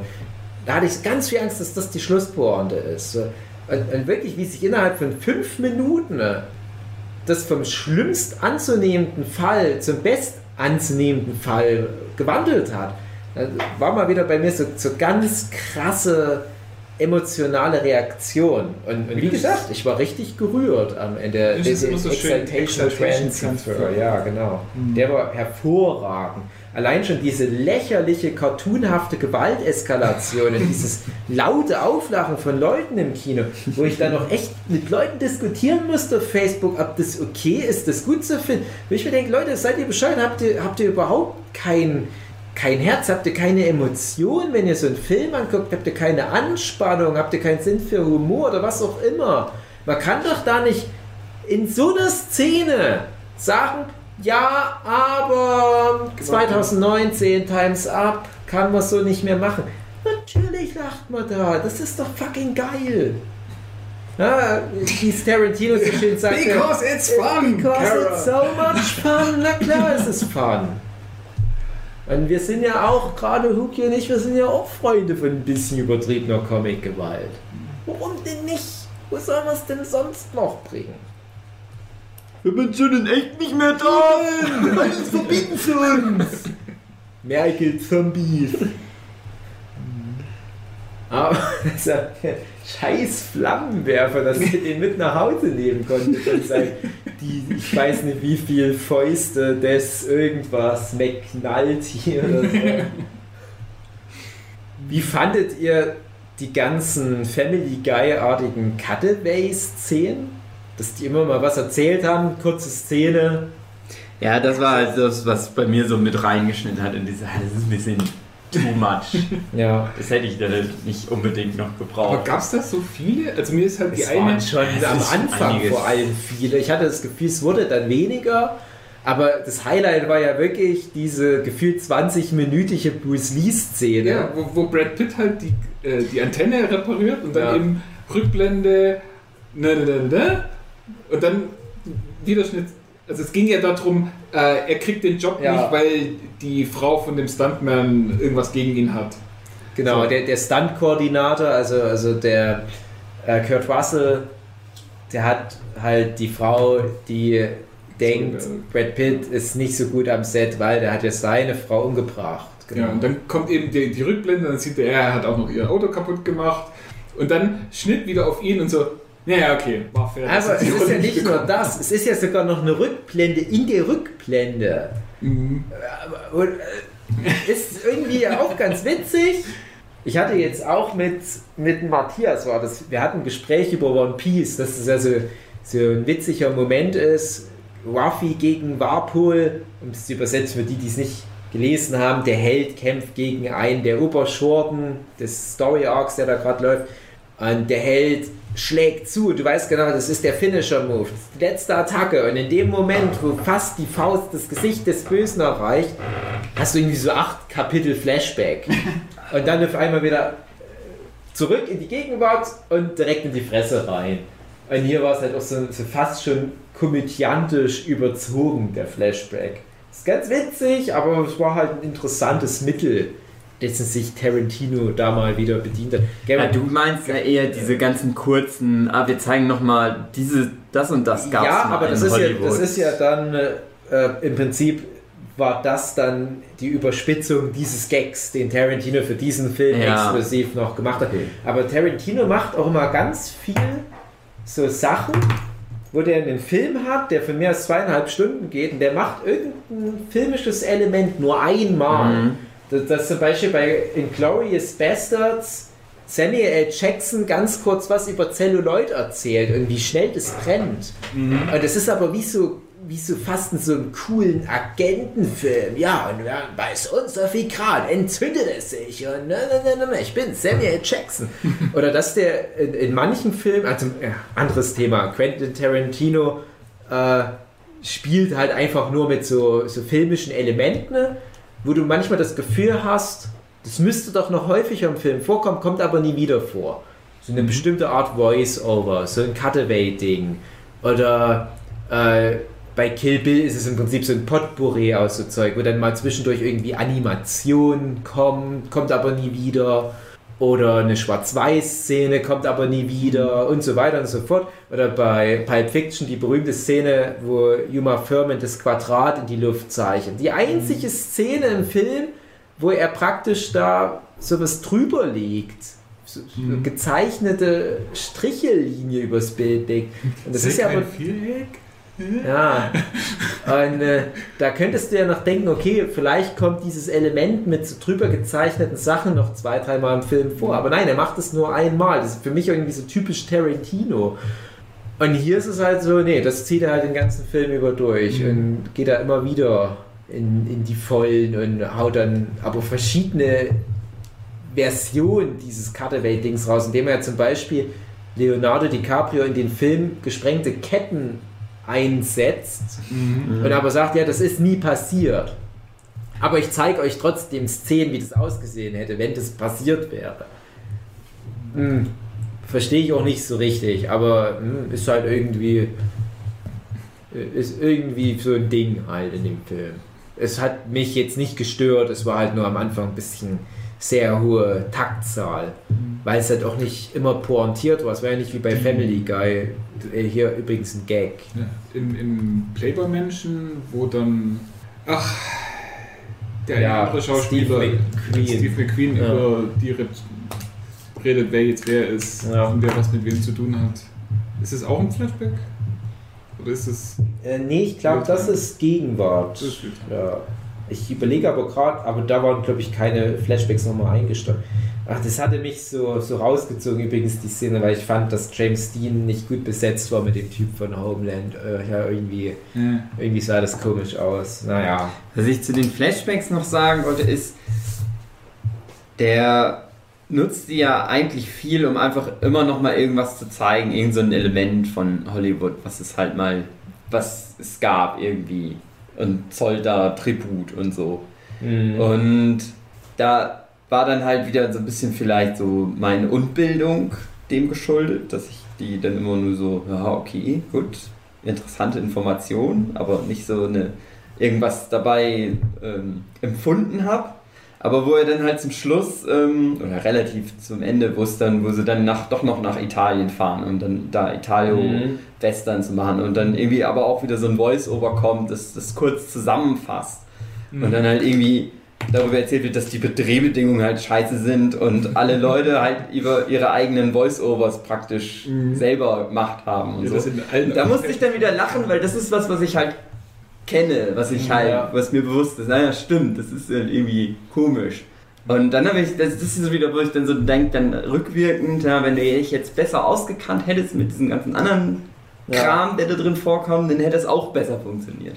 Ja, hatte ich ja vorhin schon mal angedeutet. Es ist zumindest nicht entscheidend über Gelingen und Misslingen des Films, Genau. im Gegensatz zu dieser ganzen Sharon Tate. Aber ich habe auch zum Beispiel gedacht, wahrscheinlich ist ja diese ganze Spaghetti-Western-Nummer, wie ja auch der Film tatsächlich eingeleitet wird, ein Verweis drauf, dass Leonardo DiCaprio eine falsche Entscheidung trifft, weil ich glaube, dass zu etwa dieser Zeit ein Clint Eastwood genau diesen Weg eingeschlagen hatte. Ich bin mir jetzt nicht sicher. Ich bin auch der Meinung, dass Clint Eastwood aus so Fernsehserien Western-Setting rauskam. Das ist jetzt aber nur, Ja, ja. weiß, ja, ich glaube schon. Ne? Und der ist ja nach Italien gegangen und hat so Sachen gemacht wie für eine Handvoll Dollar und ist dadurch halt mit Leuten wie einem Ennio Morricone und so weiter zusammengekommen, Sergio Leone. Und du weißt ja, es ist nicht in Karriereende gewesen für alle Leute, nach Italien zu gehen und Western zu drehen. Also ich hatte das auch nicht so in Once Upon a Time gesehen, dass das jetzt quasi das Karriereende von DiCaprio ist, wo, wo dann einfach, äh, ja, jetzt macht er da noch drei, vier Filme und das war's dann, sondern ich sah das schon so, ja, jetzt geht er darüber nach Europa, dreht dort Filme, ist da damit dort nochmal riesig erfolgreich, aber weil er eben eine Frau kennenlernt und die Kohle, die er dort gemacht hat, dass er eben da damit jetzt sagt, so, okay, wenn ich jetzt eine Frau habe, dann muss ich ein bisschen besser drauf aufpassen und dann äh, geht er quasi freiwillig in Rente und sagt, ja, wir suchen uns jetzt irgendwie ein kleineres Häuschen und äh, erfreuen uns dann zu unserer selbst. Ja, also man kann so, ja, also man kann das natürlich auch so sehen, klar. Aber so oder so ist es ja im Prinzip eine Aneinanderreihung von na, Fehlentscheidungen. Es ist, ein- das ist halt der Punkt. Mhm. Äh, Du hast am Anfang das Gespräch, wo ich mir denke, als jemand, der so ein bisschen vertraut ist mit dem Spaghetti-Western, Franco Nero zum Beispiel, den ja äh, in, in Quentin Tarantino mit Django Unchained ja schon ein Spaghetti-Western-Denkmal gesetzt hat. Mhm. Django ist ein fucking Spaghetti-Western gewesen. Ähm, also man weiß ja, was, was ein Quentin Tarantino vom Spaghetti-Western hält, nämlich viel. Und alleine, dass der am Anfang so deutlich macht, mein Held mag den Spaghetti-Western nicht, der hasst den regelrecht. Das steht eigentlich dafür, dass er sich sozusagen in, in Karriereende rein manövriert. Weil er viele schlechte Entscheidungen trifft und, und jetzt zu viel drauf baut, dass er durch Glück an den Polanski rankommt. Dann ist er in Italien und ja, das mit der Frau irgendwo wieder, kann man sagen, falsche Entscheidung. Hm, komme ich gleich noch dazu.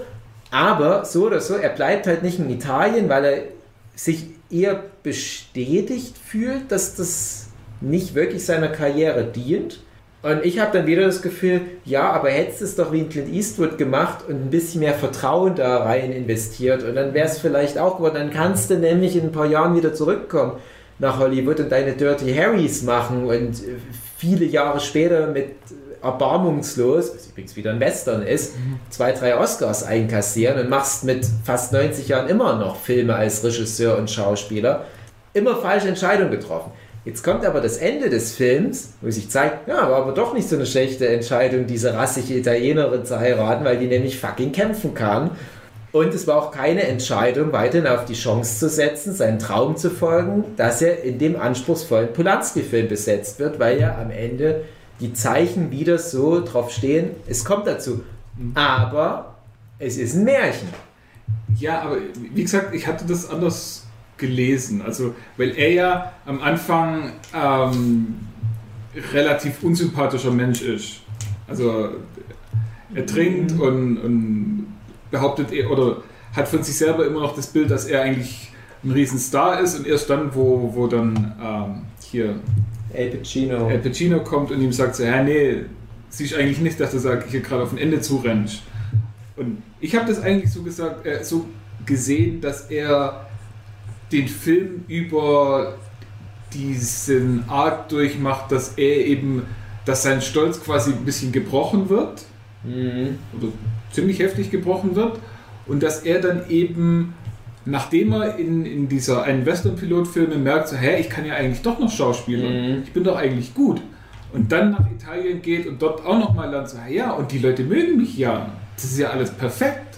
Dass er da, also ich habe es eher, andersrum gelesen, dass, Mhm. Dass er am Anfang die falsche Meinung hat, die falsche Einstellung, dass Italo-Western schlecht sind und dass er über den Film hinweg lernen muss, so nee, das, was ich damals gedacht habe, das war falsch.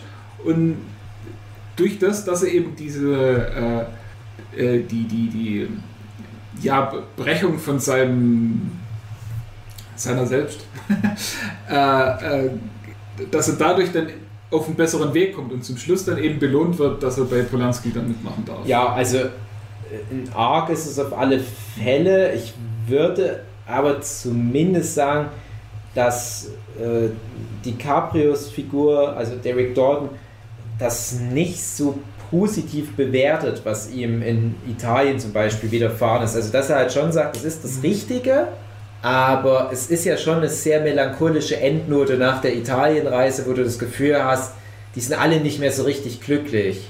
Ja, aber eher, weil er, weil er weiß, dass er dass der Teil jetzt rum ist und dass er sich eben nicht mehr leisten kann, dass er Brad Pitt als Ja. Mädchen für alles eingestellt hat. Und ich glaube, dass, oder für mich hat halt das so gewirkt, dass ihm daher die hauptsächliche Melancholie herkommt, dass diese, die zwei sich jetzt mehr oder weniger trennen müssen, weil er ja jetzt auch eine Frau hat und dann, Ja, aber, Ja. aber ich fand auf alle Fälle ähm, so richtig das, das Happy End natürlich erst ganz am Ende, wo alles dann doch so zusammenkommt, dass du das Gefühl hast, es war gut, dass nicht der arrogante Brad, äh, Brad Pitt, dass nicht der arrogante Leonardo DiCaprio von ganz am Anfang direkt den Polanski-Film machen konnte, sondern dass er halt seine Berg- und Talfahrt gemacht hat. Das definitiv. Aber das ist das, was ich vorhin meinte, aber ich glaube, im echten Leben passiert es den wenigsten Schauspielern. Also gerade die Leute, die in Tarantino besetzt, und ich meine jetzt nicht einen Leonardo DiCaprio, weil der ist, und auch kein Brad Pitt, weil das sind, glaube ich, wirklich zwei der letzten Menschen in Hollywood, die über all die Jahre eine weiße Weste behalten haben. Also mir fällt jetzt kein Hanks. Film ein, ja, mir fällt kein Film ein von denen, wo ich sagen würde, oh, da haben sie sich aber wirklich Mhm. vertan. Aber fast alle Leute, die sonst da besetzt wurden in dem Film, selbst ein Kurt Russell, der kannst du sagen, ja, aber die, die haben schon mal. ziemlich viele. Genau. Und für viele von denen ist halt leider nicht das Happy End, dass die nochmal von dem Tarantino besetzt werden, beziehungsweise sie werden besetzt, aber trotzdem kümmert sich kein Schwanz danach. Um die gibt es ja auch. Bestenfalls hast du dann solche Geschichten wie ein Samuel. Jackson, der die ultimative Kultfigur aller Zeiten wird und in allen erfolgreichsten Filmen aller Zeiten, Star Wars, Marvel Cinematic Universe, Jurassic Park, überall spielt der mit. Das ist das Bestmögliche, was passieren kann, aber äh, guck dir mal einen Michael Madsen oder von mir aus einen Zoe Bell und so weiter an. Naja, das ist halt trotzdem für immer irgendwo äh, C bis H Prominenz für Hollywood-Verhältnisse. Bin speziell Zoe Bell, ich weiß nicht, Mir hat die würde- überhaupt äh, den Anspruch, Schauspielerin zu sein? Die wird halt ab und zu mal Frage, ja. benutzt, aber sie ist ja eigentlich eher Stuntfrau. ja. Ich Ja. weiß nicht, wie erfolgreich sie als Stuntfrau ist. Ist jetzt natürlich auch nur ein ein Beispiel, aber könnte ich jetzt auch nicht sagen. Also, ob da eine Zoe Bell vielleicht dann auch mal gesagt hat, ach, ich würde schon eigentlich richtig Schauspiel machen, ja, dann lasse ich mich halt von Autos anfahren. Hauptsache, ich darf mit den coolen Leuten rumhängen. Und so ist ja im Prinzip dann Leonardo DiCaprio dann auch nur noch sozusagen das, die gescheiterte Existenz, die man halt kennt, wo man halt sagt, ja, ist ganz cool, dass die hier mitspielt, aber ich will eigentlich, dass der andere gewinnt, der neue, bessere, coolere, junge Schauspieler. Das ist ja traurig. Und ja, und wie gesagt, wenn das halt, selbst wenn es die Figuren echt gegeben hätte, des Rick Dalton, wäre die Geschichte nicht so positiv für ihn ausgegangen. Weil er dann nicht diesen ultimativen Redemption-Arc noch zu Ende hätte führen können. Und dann wäre er wahrscheinlich wirklich irgendwo in, wo er auch immer am Ende hinziehen wollte, der Versenkung verschwunden mit seiner italienischen Frau und ein paar Kilo zu viel auf dem Rücken. Ja, wie gesagt, der wäre halt dann so ein Hollywood-Aussteiger gewesen, der dann vielleicht ganz gut und ganz ruhig irgendwo auf dem Land lebt. Ja. Hätte ja auch sein können. aber Aber er hat einen Flammenwerfer. Ja, genau. Ja, ja. Eigentliche Redemption Arc ist, dass er ein gutes Leben schon hatte all die Zeit, weil er hatte die coole Waffe. Mhm. Gut. Ja, Ich finde, wir sind fertig. ganz schön lange. Wahrscheinlich genauso lang schon über den Film gequatscht, wie der Film läuft. Zumindest mit Jochens Mutter Intermission mittendrin. Klingt irgendwie falsch. Das versteht jetzt keiner, weil das André bestenfalls rausgeschnitten hat. Egal. Das ist die Magie Hollywoods, dass man manchmal Szenen rausschneidet. Und dann in so 50 Jahren, da wird dann einer den Podcast ausgraben und dann ist das so eine verlorene Datei und dann baut die jemand wieder ein und dann versteht es endlich jemand, was es mit Jochens Mutter zu tun hat. Alles. Spätestens, wenn das dann mit Hookies kleine Mädchensekte endlich mal Genau. an Fahrt gewinnt, dann äh, werden ja irgendwelche Soziologen und wer auch immer versuchen nachzuvollziehen, wie die Katastrophe ihren Anfang fand. Die müssen sich dann alle Folgen Nurture Podcasts anhören. Und dann steigt die Zahl bei äh, äh, äh, Klicks auf Spotify auf zwei. Das wird geil, das ist unser Masterplan. Alles hat angefangen als das Garagentor und so. Mhm. Meine sehr verehrten Zuhörenden, macht's gut, bis nächste Woche. Ähm, und gründet, auch wenn ihr gescheiterte Musiker seid oder Künstler, nicht unbedingt eine Sekte oder geht nicht in die Politik und macht nie alle Leute tot. Ich finde, das ist die Kernaussage von Once Upon a Time und vom Nurture Podcast. Genau. Gründet lieber einen Podcast. Genau. Kleine Mädchen können sich beim Hugi oder bei mir melden. Meldet euch bei Jochen. Wieder so eine schwierige Aussage. Ich finde, ich sag, meldet euch bei Jochen. da seid ihr in guten Händen. Jochen äh, dann mit seiner Klampfe auf der Ranch, auf der Ja. Stürzer Ranch in Bodelshausen, spielt denen Musik vor und die alle so, ach Jochen, ich finde den gut. Jochen, soll ich jemanden umbringen? Oh, passt schon. Lass mal. Bis Eine, Mach mal erst. eine Kaffee. Sekte, die zusammengehalten wird durch Musik und Käsespätzle. Genau, jetzt machen wir erstmal Spätzle. Oh ja, Käsespätzle. Jawohl, Spätzle. Bis äh, nächste Woche. Tschüss. Tschüss. Tschüss.